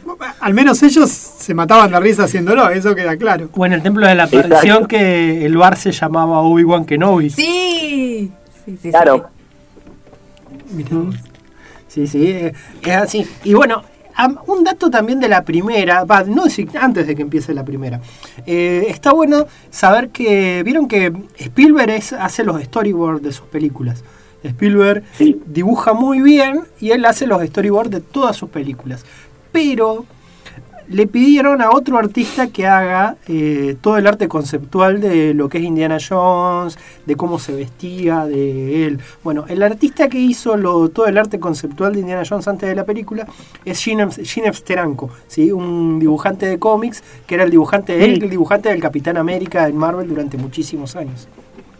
Y además el dibujante de, de un personaje de espías clásico que es Nick Fury. Nick Fury, claro. Nada menos hizo Nick Fury, así que Sí, sí. también del cual obviamente estaba muy influenciado por James Bond, ¿no? En- sobre todo en la década del 70 con esos recursos, esos gadgets que, de, que tenían las pelis de James Bond. Todo termina siendo un círculo. Se conecta una cosa con la otra. Es que, viste, tiene que ver también con que son la misma gente. Si es, es el cine norteamericano de esa época o el británico, digo, son los mismos directores haciendo cosas todas vinculadas. Tal cual. Una- un dato interesante también que quería comentarles es que Harrison Ford no era la primera opción para interpretar a Indiana Jones. En ese momento, un actor que estaba muy en boga y que era el que quería George Lucas era Tom Selleck. No Yo- sé si lo recuerdan. De Magnum. Eh, Magnum P.I. de- Sí, sí, sí. bueno, exacto. Por ahí para eh, gente, digamos, que se crió en los 80 y demás, Magnum P.I. Y para gente de los 90 es eh, uno de los personajes recurrentes en Friends, que hacía de Richard, una de las parejas de, de Mónica, durante muchos años. Ese es Tom Selleck. Claro. Y después Y hizo una peli, de- y una después- policial, ¿no hizo después? ¿O estoy equivocado? Una, una comedia, ¿no hizo policial? Pero o capaz que me estoy confundiendo, pero no importa. Esos serían como los dos personajes más importantes.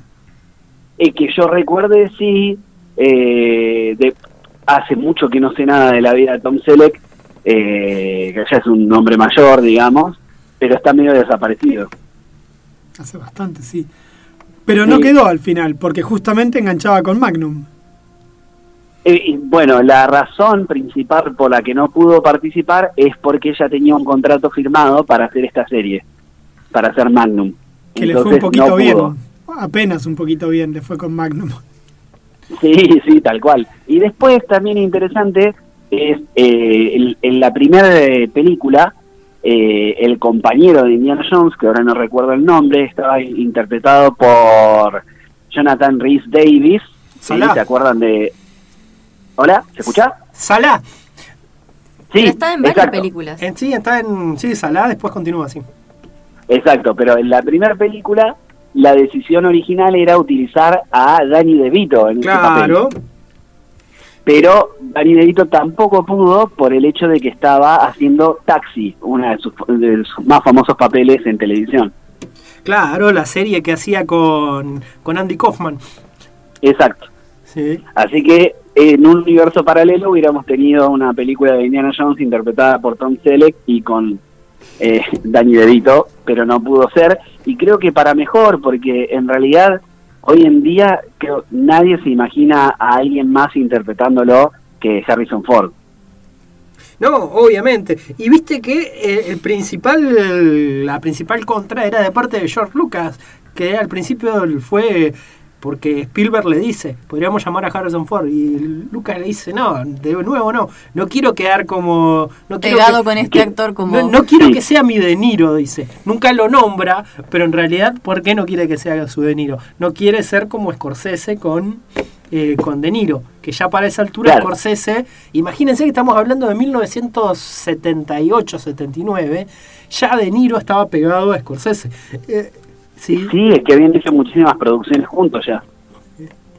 Hace 40 años atrás ya estaba asociado de Niro y Scorsese. ¿sí? Como que o sea que ahora pasa. Bueno, y John Rhys Davis, que justo que lo nombraste, también es muy conocido por, por hacer de Gimli. Exactamente, en El Señor de los Anillos. También estuvo en Los Intocables. Eh, ah, no me acuerdo. Pero sí, se- sí, me parece que sí. Sí, estuvo. Sí, Fede. ¿En dónde? Los No, Intocables. perdón, que justo no, escu- no escuché la última parte. No, que también estuvo en Los Intocables, decía Bárbara.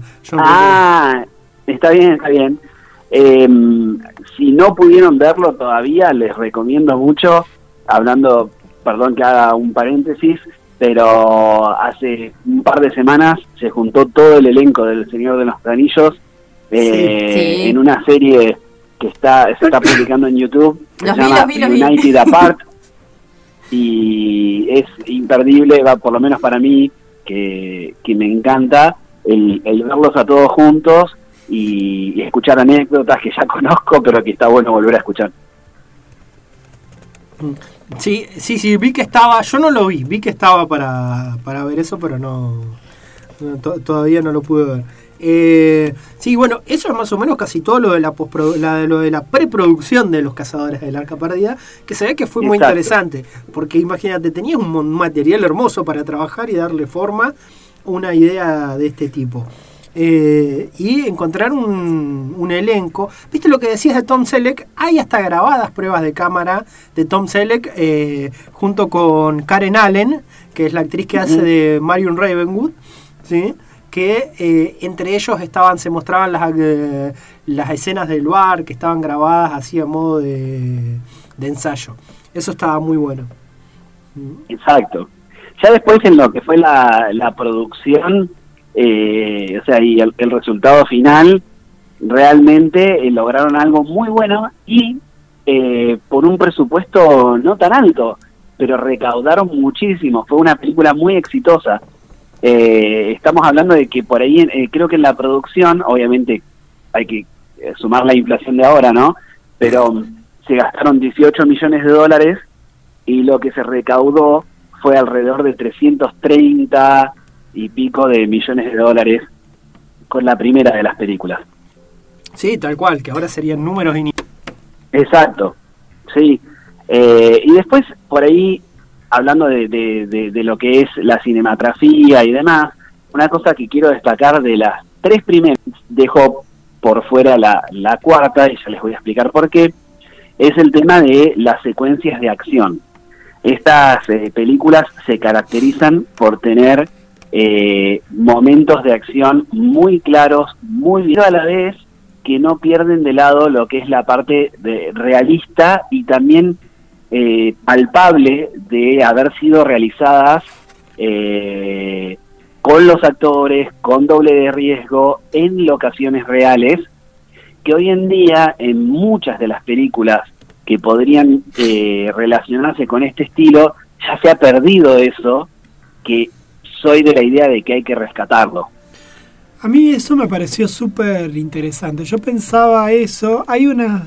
En Los Cazadores del Arca hay un momento donde cuentan en el documental este que colgamos, donde cuentan eso, ¿no? La primera vez que tienen que actuar ante una pantalla verde, que es cuando se convierte en fantasmas, digamos, cuando el arca lo, lo toca al malo. Y lo difícil que se les hacía, ¿no? A ellos como actores y actrices. Y yo pensaba eso, ¿no? Digamos, hoy eh, lo razonable sería hacer esta misma película un embole total con un montón de embole en el sentido de, de lo técnico, ¿no? No porque no sea divertida, porque serían todos fondos verdes, estaría toda la gente corriendo de acá para allá un poquito. Y uno miraba las locaciones que tenían que hacer cuando hacen el templo de la perdición, ¿no? En el estudio mayor de no sé dónde, un lugar que era un predio como de 50 metros cuadrados, parafraseando, eh, imitando una montaña, el interior de una montaña.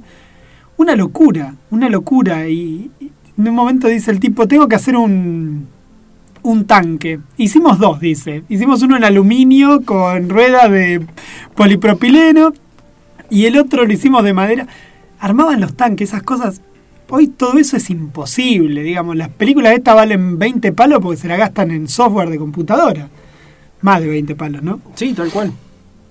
Claro, claro. El, eh, el tema es ese que eh, la, la producción, o sea, y el tema del, del realismo y demás, se ha perdido mucho y se reemplazó por grandísimos efectos, porque hay que admitirlo, es eh, muchísimo laburo, pero que se perdió una esencia eh, ahí que muy pocas pelis están logrando mantener. Por ahí podría llegar a mencionar, si bien no son muy queridas, pero las nuevas pelis de Star Wars intentaron en cierta medida recuperar toda la parte práctica. Obviamente agregándoles eh, efectos por computadora y demás, pero se utilizó nuevamente maquetas, modelos, eh, había mucho en locación y que creo que te da otra textura que no la podés obtener hoy en día todavía con la tecnología. Fíjate que de alguna manera el de Mandalorian recupera también eso y está buenísimo. Tiene Eh, bueno, yo todavía eh, no vi nada de, de No, Mandalorian porque no estoy estoy esperando lo siguiente. Quiero que llegue Disney Plus a la Argentina para suscribirme y ya que lo voy a pagar lo voy a ver ahí. Ah, Ah, igual se puede. Dicen que se puede ver online torrenteándolo, dicen. No, no, no me consta. sí. No me consta, pero bueno. Pero es, Tal un, cual. pero es un peliculón, ¿eh? Es un una serie, perdón, un peliculón, una serie que está buenísima. Y justamente hace Sí, esto, sí. con muy poca. Con, con baja tecnología, por decirlo así, en efectos especiales. que en realidad es eh, mucho el de laburo artesanal eh, y eso es lo, lo más lindo que, que hay en esto de, de- el actor o lo- los actores todos los intérpretes pueden interactuar con algo que realmente está ahí Eh, entonces es como me parece para mí soy de la idea que dentro de lo que a mí me gusta de cine y eso que, que estoy con la idea de, de hacer cosas y, y demás siempre favorezco lo, lo práctico por encima de un efecto de computadora. Bueno, ¿y de ult y por qué decís de la última? Porque ya estaba más viejito Harrison. Eh, no, lo que digo es que ya era año, si nos situamos, 2008, ¿sí?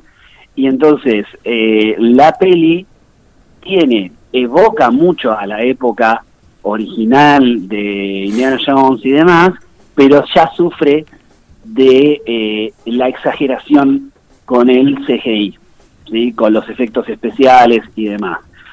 Si tuvieron la oportunidad de verla, primero que es la más flojita de la saga, sin embargo, o sea, yo la disfruté en su momento cuando la vi, pero tiene muchísimas escenas que vos decís, esto lo hicieron solo porque lo podían hacer con efectos de, de computadora, como hacer volar ese pueblo y, y tener la Harrison Ford adentro de una heladera, claro. eh, que vos decís, para, eh, se, se lleva todo muy al extremo y creo que tomaron la ruta, vieron Cuan- cuando- como de esa idea de que más grande es mejor y muchísimas veces no es así. O sea, es como todo más, más, más, más explosiones, más persecuciones, más efectos y creo que la gente en realidad lo que valora de esto es la aventura, Aventura. eh, eh, que tenga algo de ingenio la trama, que te atrape por ese lado y que las escenas de, de acción te las creas. Y me parece que en la última, sobre todo, pasó eso.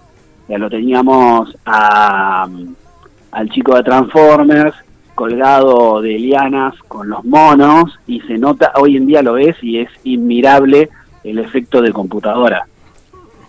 Claro, el problema es que envejecen mal esas cosas, ¿no? Inclusive peor Sí. que, que, que las de las originales. Es que las originales envejecen, envejecieron muy bien, Sí, yo muy bien, Eh, porque hay cosas que son realmente increíbles. Eh, en la primer película, eh, cuando abren el arca, toda la, la secuencia de la muerte de, de los nazis, es, es increíble verla hoy en día todavía. El encargado de los efectos de igual agarre, cuando contaban de eso, eh, decía que en el guion solamente decía se desata el infierno. Eh, y habría que, y tenían que pensar qué era lo que iba a pasar ahí, imaginárselo, y está bueno. Esa fue una de la, la película, eh, en ese tiempo la eh, lo que era la entrada a los menores, eso en el cine, bueno, estaba solamente, eh, se eran menores de 15 o mayores de 15. Y esa en, e- y en esa escena tenían que tuvieron que sacar algunas cosas que la hacían más truculenta para que pudiera ir más gente. Eso sería una película Bueno, que una- ahora no se podría hacer porque buscarían que sea de la forma más ATP posible. Exacto, lo que mm, interesante para, para los cinéfilos es eh, que con películas de ese año, que eran Indiana Jones, y creo que un tiempo antes o después salió Gremlins, eh, se creó una nueva clasificación, que es esta famosa PG-13, Claro. ¿sí? que por, por- justamente por escenas, o sea, la película en sí en- entraba en una categoría como apta para todo público, pero por ese tipo de escenas no. Entonces se creó esta nueva categoría para que fuera para ese público destinatario con algunas, eh, digamos, excepciones, pero la categoría PG-13, que es la de la mayoría de las películas hoy para, para pibes, digamos, jóvenes que van a tener algo de sangre, es esa categoría se creó ese año. Claro, que sería menores de 13 años acompañados por los padres únicamente. Exacto. ¿sí? Sí. Que pueden entrar menores de 13 años acompañados por los padres. Bueno, eh, Exactamente. ¿Mm? Buenísimo, entonces. Bueno, Fede, muchísimas gracias por la comunicación. Eh, ya estamos casi llegando a las 3 de la tarde. Creo que nos ha quedado mil cosas para hablar de... Y queda mucho, mucho porque encima tenés ahí cuatro películas de las que se pueden hablar. eh, pero bueno, espero haber sido de ayuda y eh, gracias por haber invitado al programa. No, por favor, un gusto siempre. Interesantísimo siempre todo lo que nos contás. Y bueno, eh, ya pensaremos en el, en el próximo. Eh, el próximo ya es a elección tuya. Ahora casi que te dijimos. Fede, ¿sabes sabes que vamos a hablar de Indiana Jones? ¿Querés, eh, ahora, la próxima vez será Fede, ¿de qué querés hablar? Dale, perfecto, me parece genial. Bueno, muchísimas gracias, Fede. ¿eh? Un gusto De y nos nada, estamos les mando un hablando. abrazo. Dale, chao, chao. Saludos. Bueno, ese fue Fede Tavera que estuvo charlando con nosotros un poquito sobre las películas de Indiana Jones, ¿sí? después de este repaso que hicimos sobre el- lo, lo que fue lo que influenció a Indiana Jones y ahora en las películas. ¿sí? Eh, y bueno, no sé, ¿ustedes alguno, algo en particular que les quede de las películas? Bárbara, te dejo. Algo en Arrancar. Que me quede de las películas. Yo, bueno, Me quedo yo con, una me quedo cosa. con los acertijos. Me siempre lo que más me atrapó de Indiana Jones, más allá de la aventura, fue las trampas. Me, me divertía mucho eso. Eh, que cada vez que ibas a hacer algo de Indiana Jones era... Porque no es, la, no es solamente que él sabe que va y busca, porque eso es fácil, contratás un montón de pobladores, los metes adentro de esos lugares, que encima son gente que conoce, los dejás que te encuentran la cosa. Lo que me divertía era la búsqueda de esas trampas, saber que estaba la trampa ahí, esquivarla, eso. Porque era lo que te permitía después fantasear con correr y andar saltando charco y colgarte de los árboles. Esquivar las trampas, ir a encontrar la, la estatuita era trivial, digamos. A mí me gustó siempre más eso. Sí, sí. A mí, yo quiero rescatar algo de, principalmente de la 2, que es la que siempre todo el mundo deja de lado, como que la que consideran la más floja, hasta que apareció la 4, obviamente. Yo voy a hablar de las tres, de- de- hablo como una trilogía cerradita Sí, en la sí, última cruzada. Eh, pero en- en- si nosotros vemos eh, la historia, la 1, la 2 y la 3, la 1 y la 3 eh, se, cierran, se cierran mucho sobre una tradición judío-cristiana. ¿sí? Y hablan tanto del arca y después el grial. Y en la 2 me, me pareció que había un mundo genial para explorar en cuanto a lo que son la- las creencias y toda la espiritualidad de, de Oriente, con lo que es el culto a la diosa Kali. Creo que de haber seguido por ahí podríamos en este momento haber- estar hablando de 50 películas de Indiana Jones y con un montón de cosas y matices mucho, mucho mejores. Sí, va, los que están son buenísimos, no me puedo quejar, no me quejo ni del Arca ni de la última cruzada, pero creo que le dieron una parte muy acotada en la 2 al Templo de la Aparición que podría haberse desarrollado en un montón de películas más. Pero, Esa es una de las películas que a mí más me marcó y ya les había contado a ustedes la escena de los sacrificios. Realmente era una de mis favoritas durante muchísimos años. Yo creo que tenés que contar la anécdota de por qué te prohibieron usar ciertas cosas dentro de tu casa. Ah, Contalo, por favor. Bueno, no, mi mamá en su momento fue a Perú y en Perú se vendían como souvenirs unos pequeños totemcitos que se llaman tumis, que en realidad originalmente eran unas unos ídolos chiquitos, pero que tienen abajo un cuchillo porque eran para hacer trepanaciones de cerebro. Eran a fines médicos. Claro. Mi mamá tiene uno y yo se lo pedía siempre para jugar precisamente a esto, a los exploradores, Indiana Jones. Claro. Eh, y me hicieron un engaño de pichanga y me dieron unos estatuitas de, de ídolos también, pero de piedra, porque mi hermana corría peligro con los tumis. Decile, Cualquier que, momento le- decile que lo usaste, contá que lo usaste y te lo prohibieron y que te, te acabas de entrar hace un ratito cuando le preguntaste a tu madre es. Claro, o, pero hacerle, o hacerle una pequeña trepanación. nada. parece que la prohibición fue con fundamento porque parece que la corté un poco a mi hermana. ¿Y vos, Bren? ¿Cuál te gustó? ¿Las viste las pelis? ¿Tuviste chance de verlas? ¿Y cuál te gustó más? ¿O qué te gustan de las pelis?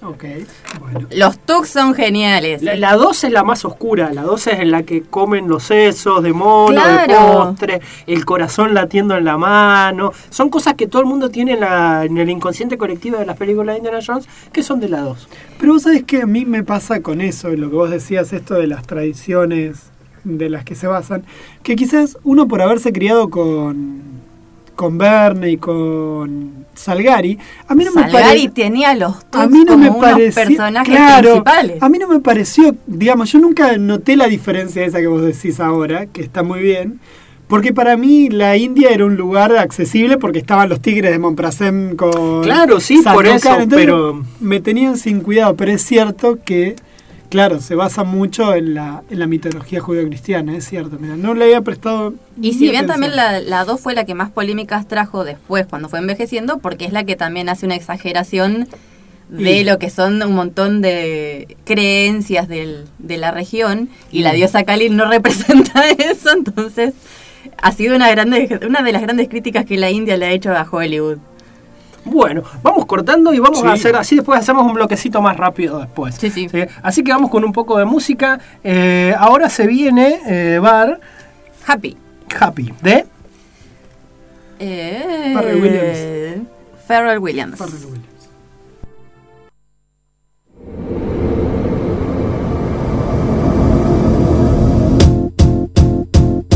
It might seem crazy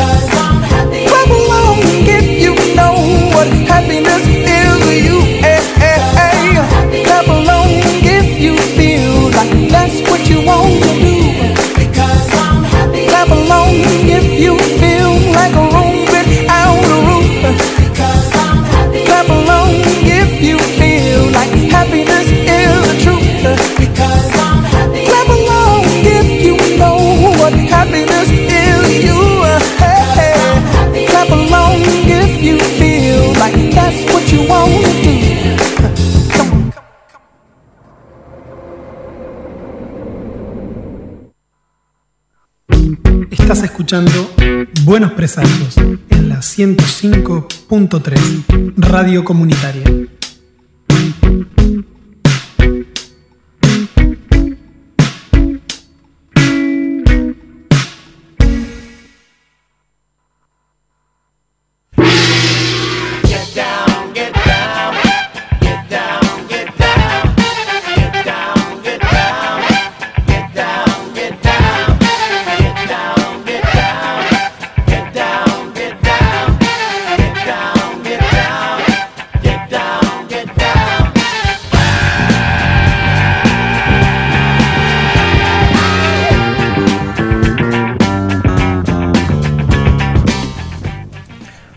Bueno, llegamos al último bloque de Buenos Presagios hoy, sábado 27 de julio del 2020. ¿Qué año 2020 este? eh? Hermoso, hermoso, hermoso. Eh, cada, vez que uno lo, cada vez que uno lo nombra, dice 2020, tiene que adjetivarlo de alguna forma y decir que ah, hermoso este 2020, que 2020. Año inolvidable para todo el mundo, como dice Bar.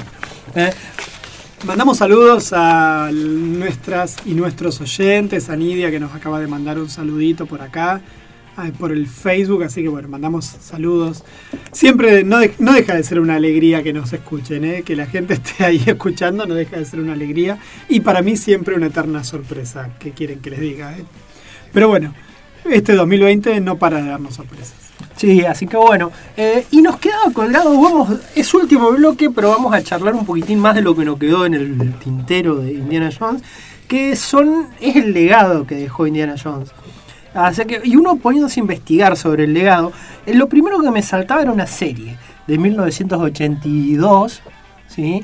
Que sale justamente después. Y cuando la vi, primero no me decía nada la serie, el nombre, pero apenas vi la, la primer foto de la serie, dije, claro, que la serie es Tales of the Gold Monkey, los cuentos del mono dorado, y que vi, vi un hombre en una avioneta hídrica y un perrito con un parche en el ojo. Sí, sí, me olvidado de esa serie. Sí, tal Yo cual. la tenía anotada también. Eso yo lo Me vi lo en había olvidado totalmente, ¿eh? Sí, fue una serie de televisión estadounidense emitida por primera vez entre 1982 y ochen- y 83 por la cadena televisiva ABC. Eh, la serie tuvo corta duración con solo 21 episodios filmados en una única temporada. A parecer le fue bien a la serie, estaba bien, pero era una serie carísima como para Sí, seguir. claro.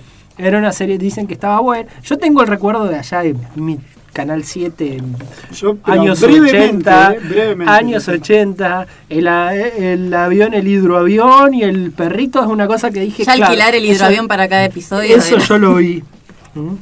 Terrible, terrible. Eso yo lo vi.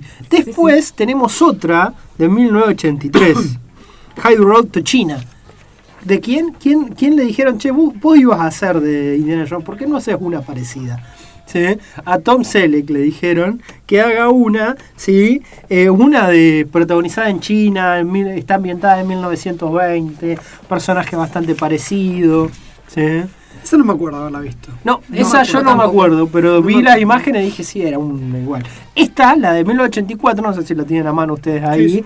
Juan, eh, esa sí la tenemos vista. ¿Cuál es? De Tras la Esmeralda Perdida, claro, sí. Tras sí, la sí. Esmeralda Perdida. Tras la Esmeralda Perdida, sí. Esa claramente la vi. La vi con Michael Douglas y Kathleen Turner. Y Danny DeVito, ahí también aparece Danny DeVito. Ahí hicieron Sí, armar sí. eh, una, una película re bonita, me acuerdo. Me, me divirtió mucho en su momento esa película. A mí lo que me gustó mucho era que el personaje femenino, que era la escritora, en ciertos momentos era la que resolvía los problemas, porque Me acuerdo con- poco y nada, eh, me la acuerdo, nada más. tenías el personaje de, digamos, el explorador aventurero que tenía todas las herramientas del saber hacer, de sobrevivir en la Mm. adversidad, el know-how. el know-how, sí. Know-how. Y por ahí cada tanto, como era una autora tan famosa, tenía eh, un cartel de Colombia que de golpe eran fanáticos de sus libros y los dejan pasar y los empiezan a ayudar porque eran sus fans. Y eh, toda la cuestión intelectual de cómo inventarse formas de cómo esta cultura sobreviviría acá, entonces cómo ir sobreviviendo en la selva también con su imaginación y haciendo link con ciertas cosas que había investigado, estaba muy bueno. Se complementaban los dos personajes y eran como un dúo que realmente funcionaban al unísono. Sí. Está bien. Después que tenemos la clásica también del 85, Los Goonies. Los Goonies. Mezclamos, Sí. chicos. Aventura. Y eso que salió Los Goonies, que es un peliculón de 1985. Sí, muy, muy linda. Que no me la acuerdo. ¿eh? ¿No te acordás los Goonies? Me la acuerdo muy poco, muy poco. No, yo es una que Fragmentos, he no la visto, tengo. he visto muchas veces porque la vi con, con Camila, creo que la vi como cuatro o cinco veces. No, la verdad que no. Bueno, las de la mina del Rey Salomón y las de Alan Quatermain tampoco las recuerdo. Las minas del Esa- Rey Salomón en el 85 ni me la acuerdo. Y la esta de Alan Quatermain y la Ciudad Perdida Dorada, ni la más remota idea. Yo Son- no me la acuerdo haberlas visto. De Richard Chamberlain, claro, fue Richard Chamberlain haciendo de Alan Quaterman, fue la, re- Chamberlain. la respuesta a querer instalar un Indiana Jones ahí. Y, pero bueno, no se hicieron estas películas, pero tampoco tuvieron, no la pegaron, no fueron. Aparte quedaron ya todos bajo la sombra de, de Indiana Jones. Acá se adapta la obra que nosotros podemos decir era el Indiana Jones original, Alan Quatermain, pero no tuvo el éxito que tuvo Indiana Jones. Mm. Eh, No, no, no, no me recuerdo haberlas visto. Tendría que buscarlas ahí. Investigué y esta me dieron ganas de buscarla. Maxine Magnificent Warriors. Magnificent Warriors es una película china protagonizada por Michelle Yeoh, Ah, ajá. que hace de una aventurera en la China que busca cosas. Así que esa es una que ya voy a poner Debe haber en sido muy jovencita. ¿Eh? Claro. Eh, De haber sido antes, muchísimo antes del Tigre y el Dragón. Sí. ¿Eh? Sí. Bueno, obviamente la película de Pato Aventuras, Pato Aventuras como la gran, gran Sí, sí, serie igual- de dibujitos animados. Antes también está la película de MacGyver, El Tesoro Perdido de Atlantis. De MacGyver, mira vos, no sabía que había película de MacGyver. Sí, sí. MacGyver tuvo película. Por supuesto. ¿Qué era? Una peli de televisión, supongo que debe haber sido un capítulo largo. La verdad ignoro, yo vi todo en que- televisión, pero bueno. Claro, No, claro, claro, dudo no que sea una película de cine, digamos. telefilm. Claro, tipo la de It, una cosa por el estilo. Va, no, no sé, supongo. Eh, Pato Aventura seguro, esa Sí. es una gran saga de dibujitos animados que está muy buena, que además referencia todo a Indiana Jones, es clarísimo, es preciosa. Es un homenaje completo. Sí, y la nueva también, está muy buena, es muy buena la nueva serie de Pato Aventuras. eh. Yo he visto algunos capis, no los terminé Yo también, yo vi algunos capítulos y están excelentes. Tiene una calidad. Bueno, Sí, Disney, no cuando. Disney cuando quiere hace unas cosas. Hace la bosta de Artemis Fall, pero también hace unas bellezas inenarrables. Sí. Eh, Ya tenemos que hablar Con David de Tennant haciendo la voz de. del coso de. ¿De quién? Del, David Tennant es la voz original del tío. Claro, de, sí, sí, sí. de Rico McPato. Mira vos, no sabía eso. ¿eh? Rico Por eso McPato me lo salía hace. sugerido, sí. Rico No sabía. McPato lo hace como. ah, La voz la hace David Tennant. Después tenemos una Deben, acá esta ya no puse más referencias, venían los nombres, porque ya eran medias conocidas, menos esta que no me salió mucho. Operación Cóndor de 1990. Es una película de Jackie Chan, ¿sí? Ah, sí. de la época de China. ¿sí? En realidad es la segunda de una original que no sé cómo no sé de dónde se conseguirá, que es una en la que él hace de un aventurero en China, pero de la época de Jackie Chan haciendo películas chinas en, todavía ya antes de cruzarse a, a, a Estados Unidos, a Hollywood. Stargate, 1994. Leí la novela. Carl- no Carl vi ni, la, Russell. ni vi la peli ni vi la serie. Carl Russell y James Spader eh, haciendo Stargate, que es, tiene un montón de esas referencias en las que cru- cruzan. De un momento pasamos de, de arqueólogos de arqueólogos y búsqueda aventurera a ciencia ficción pura y dura en Stargate.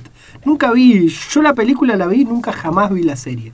Dicen Yo que leí la novela. Stargate Atlantis dicen, vi la serie, no vi la película ni leí la novela. dicen que la película está, dicen que la serie está buena. Está muy buena la Dicen serie. que la serie está muy buena, sí. La momia, las películas de la momia con Brendan Fraser. Todas. Sí. Sí. claro, claro, obviamente. Las películas de la momia con Brendan Fraser son todas películas que están recontra inspiradas en Indiana Jones. Eh, y Tomb Raider, todo lo que es Lara Croft en su serie de videojuegos. Primero que nada, es de videojuegos. La verdad que es un tema que nosotros no podemos nada, no podemos decir ni, de ni- información, ni hola de videojuegos. Pero bueno, No, no, yo alguna tampoco. vez vi las pelis nada más de, de Tomb Raider y ni siquiera las historietas he leído. Si alguien quiere sumarse alguna vez a hablar de algo de videojuegos, Sección de videojuegos. le damos, decirle a Mael, le, da- le damos un espacio a alguien que quiera hablar, de- pero la verdad que nosotros no podemos decir nada. El Capitán Sky y el Mundo del Mañana. No ¿sí? la vi. Yo vi la película hace muchísimo, eh, estaba bien, Sí. sí, pero no me pareció gran cosa. A mí no me. no- Eh, Las Minas del Rey Salomón tiene una adaptación en el 2004, que la, la descubrí ahora, en la que Patrick Swayze hace de eh, Alan Quaterman. Patrick Swayze. Patrick Swayze. Sí.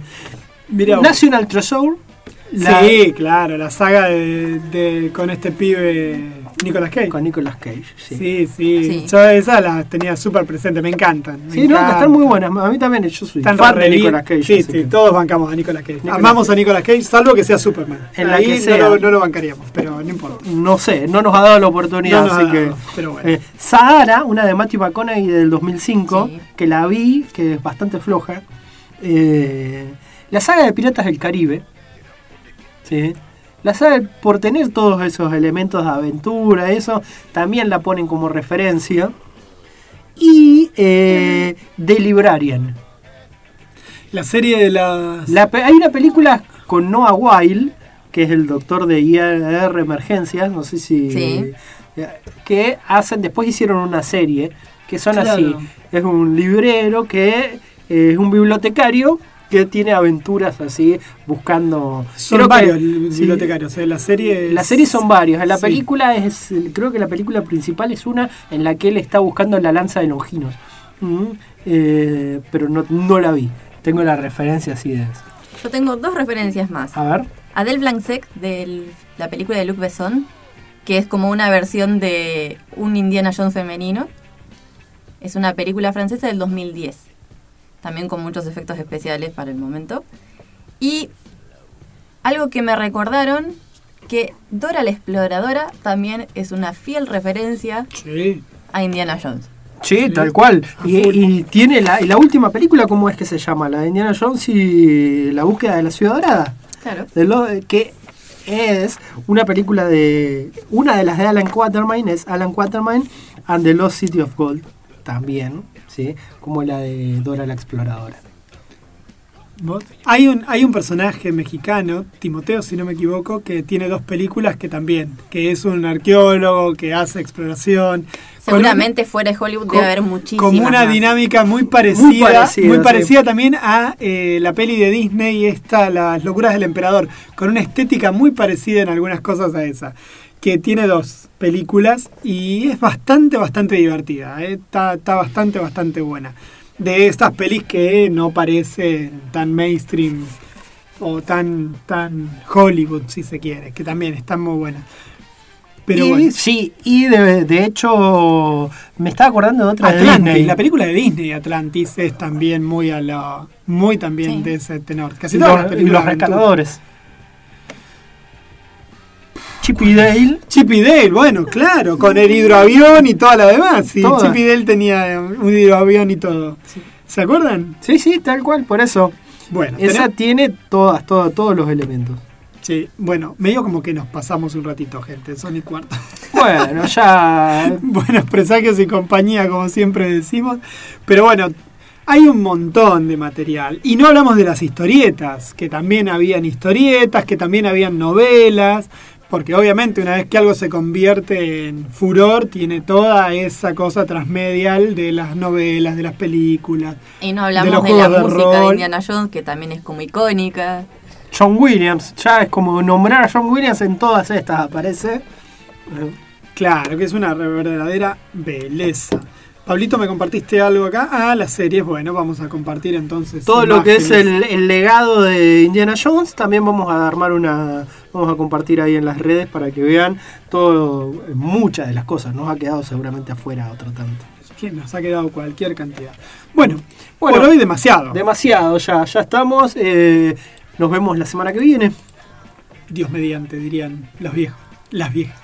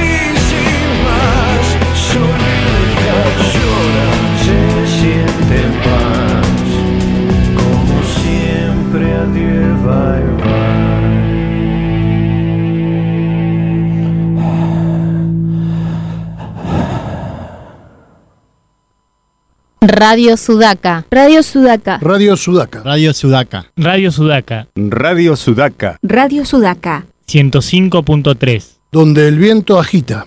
Asociación Civil Palabra Abierta.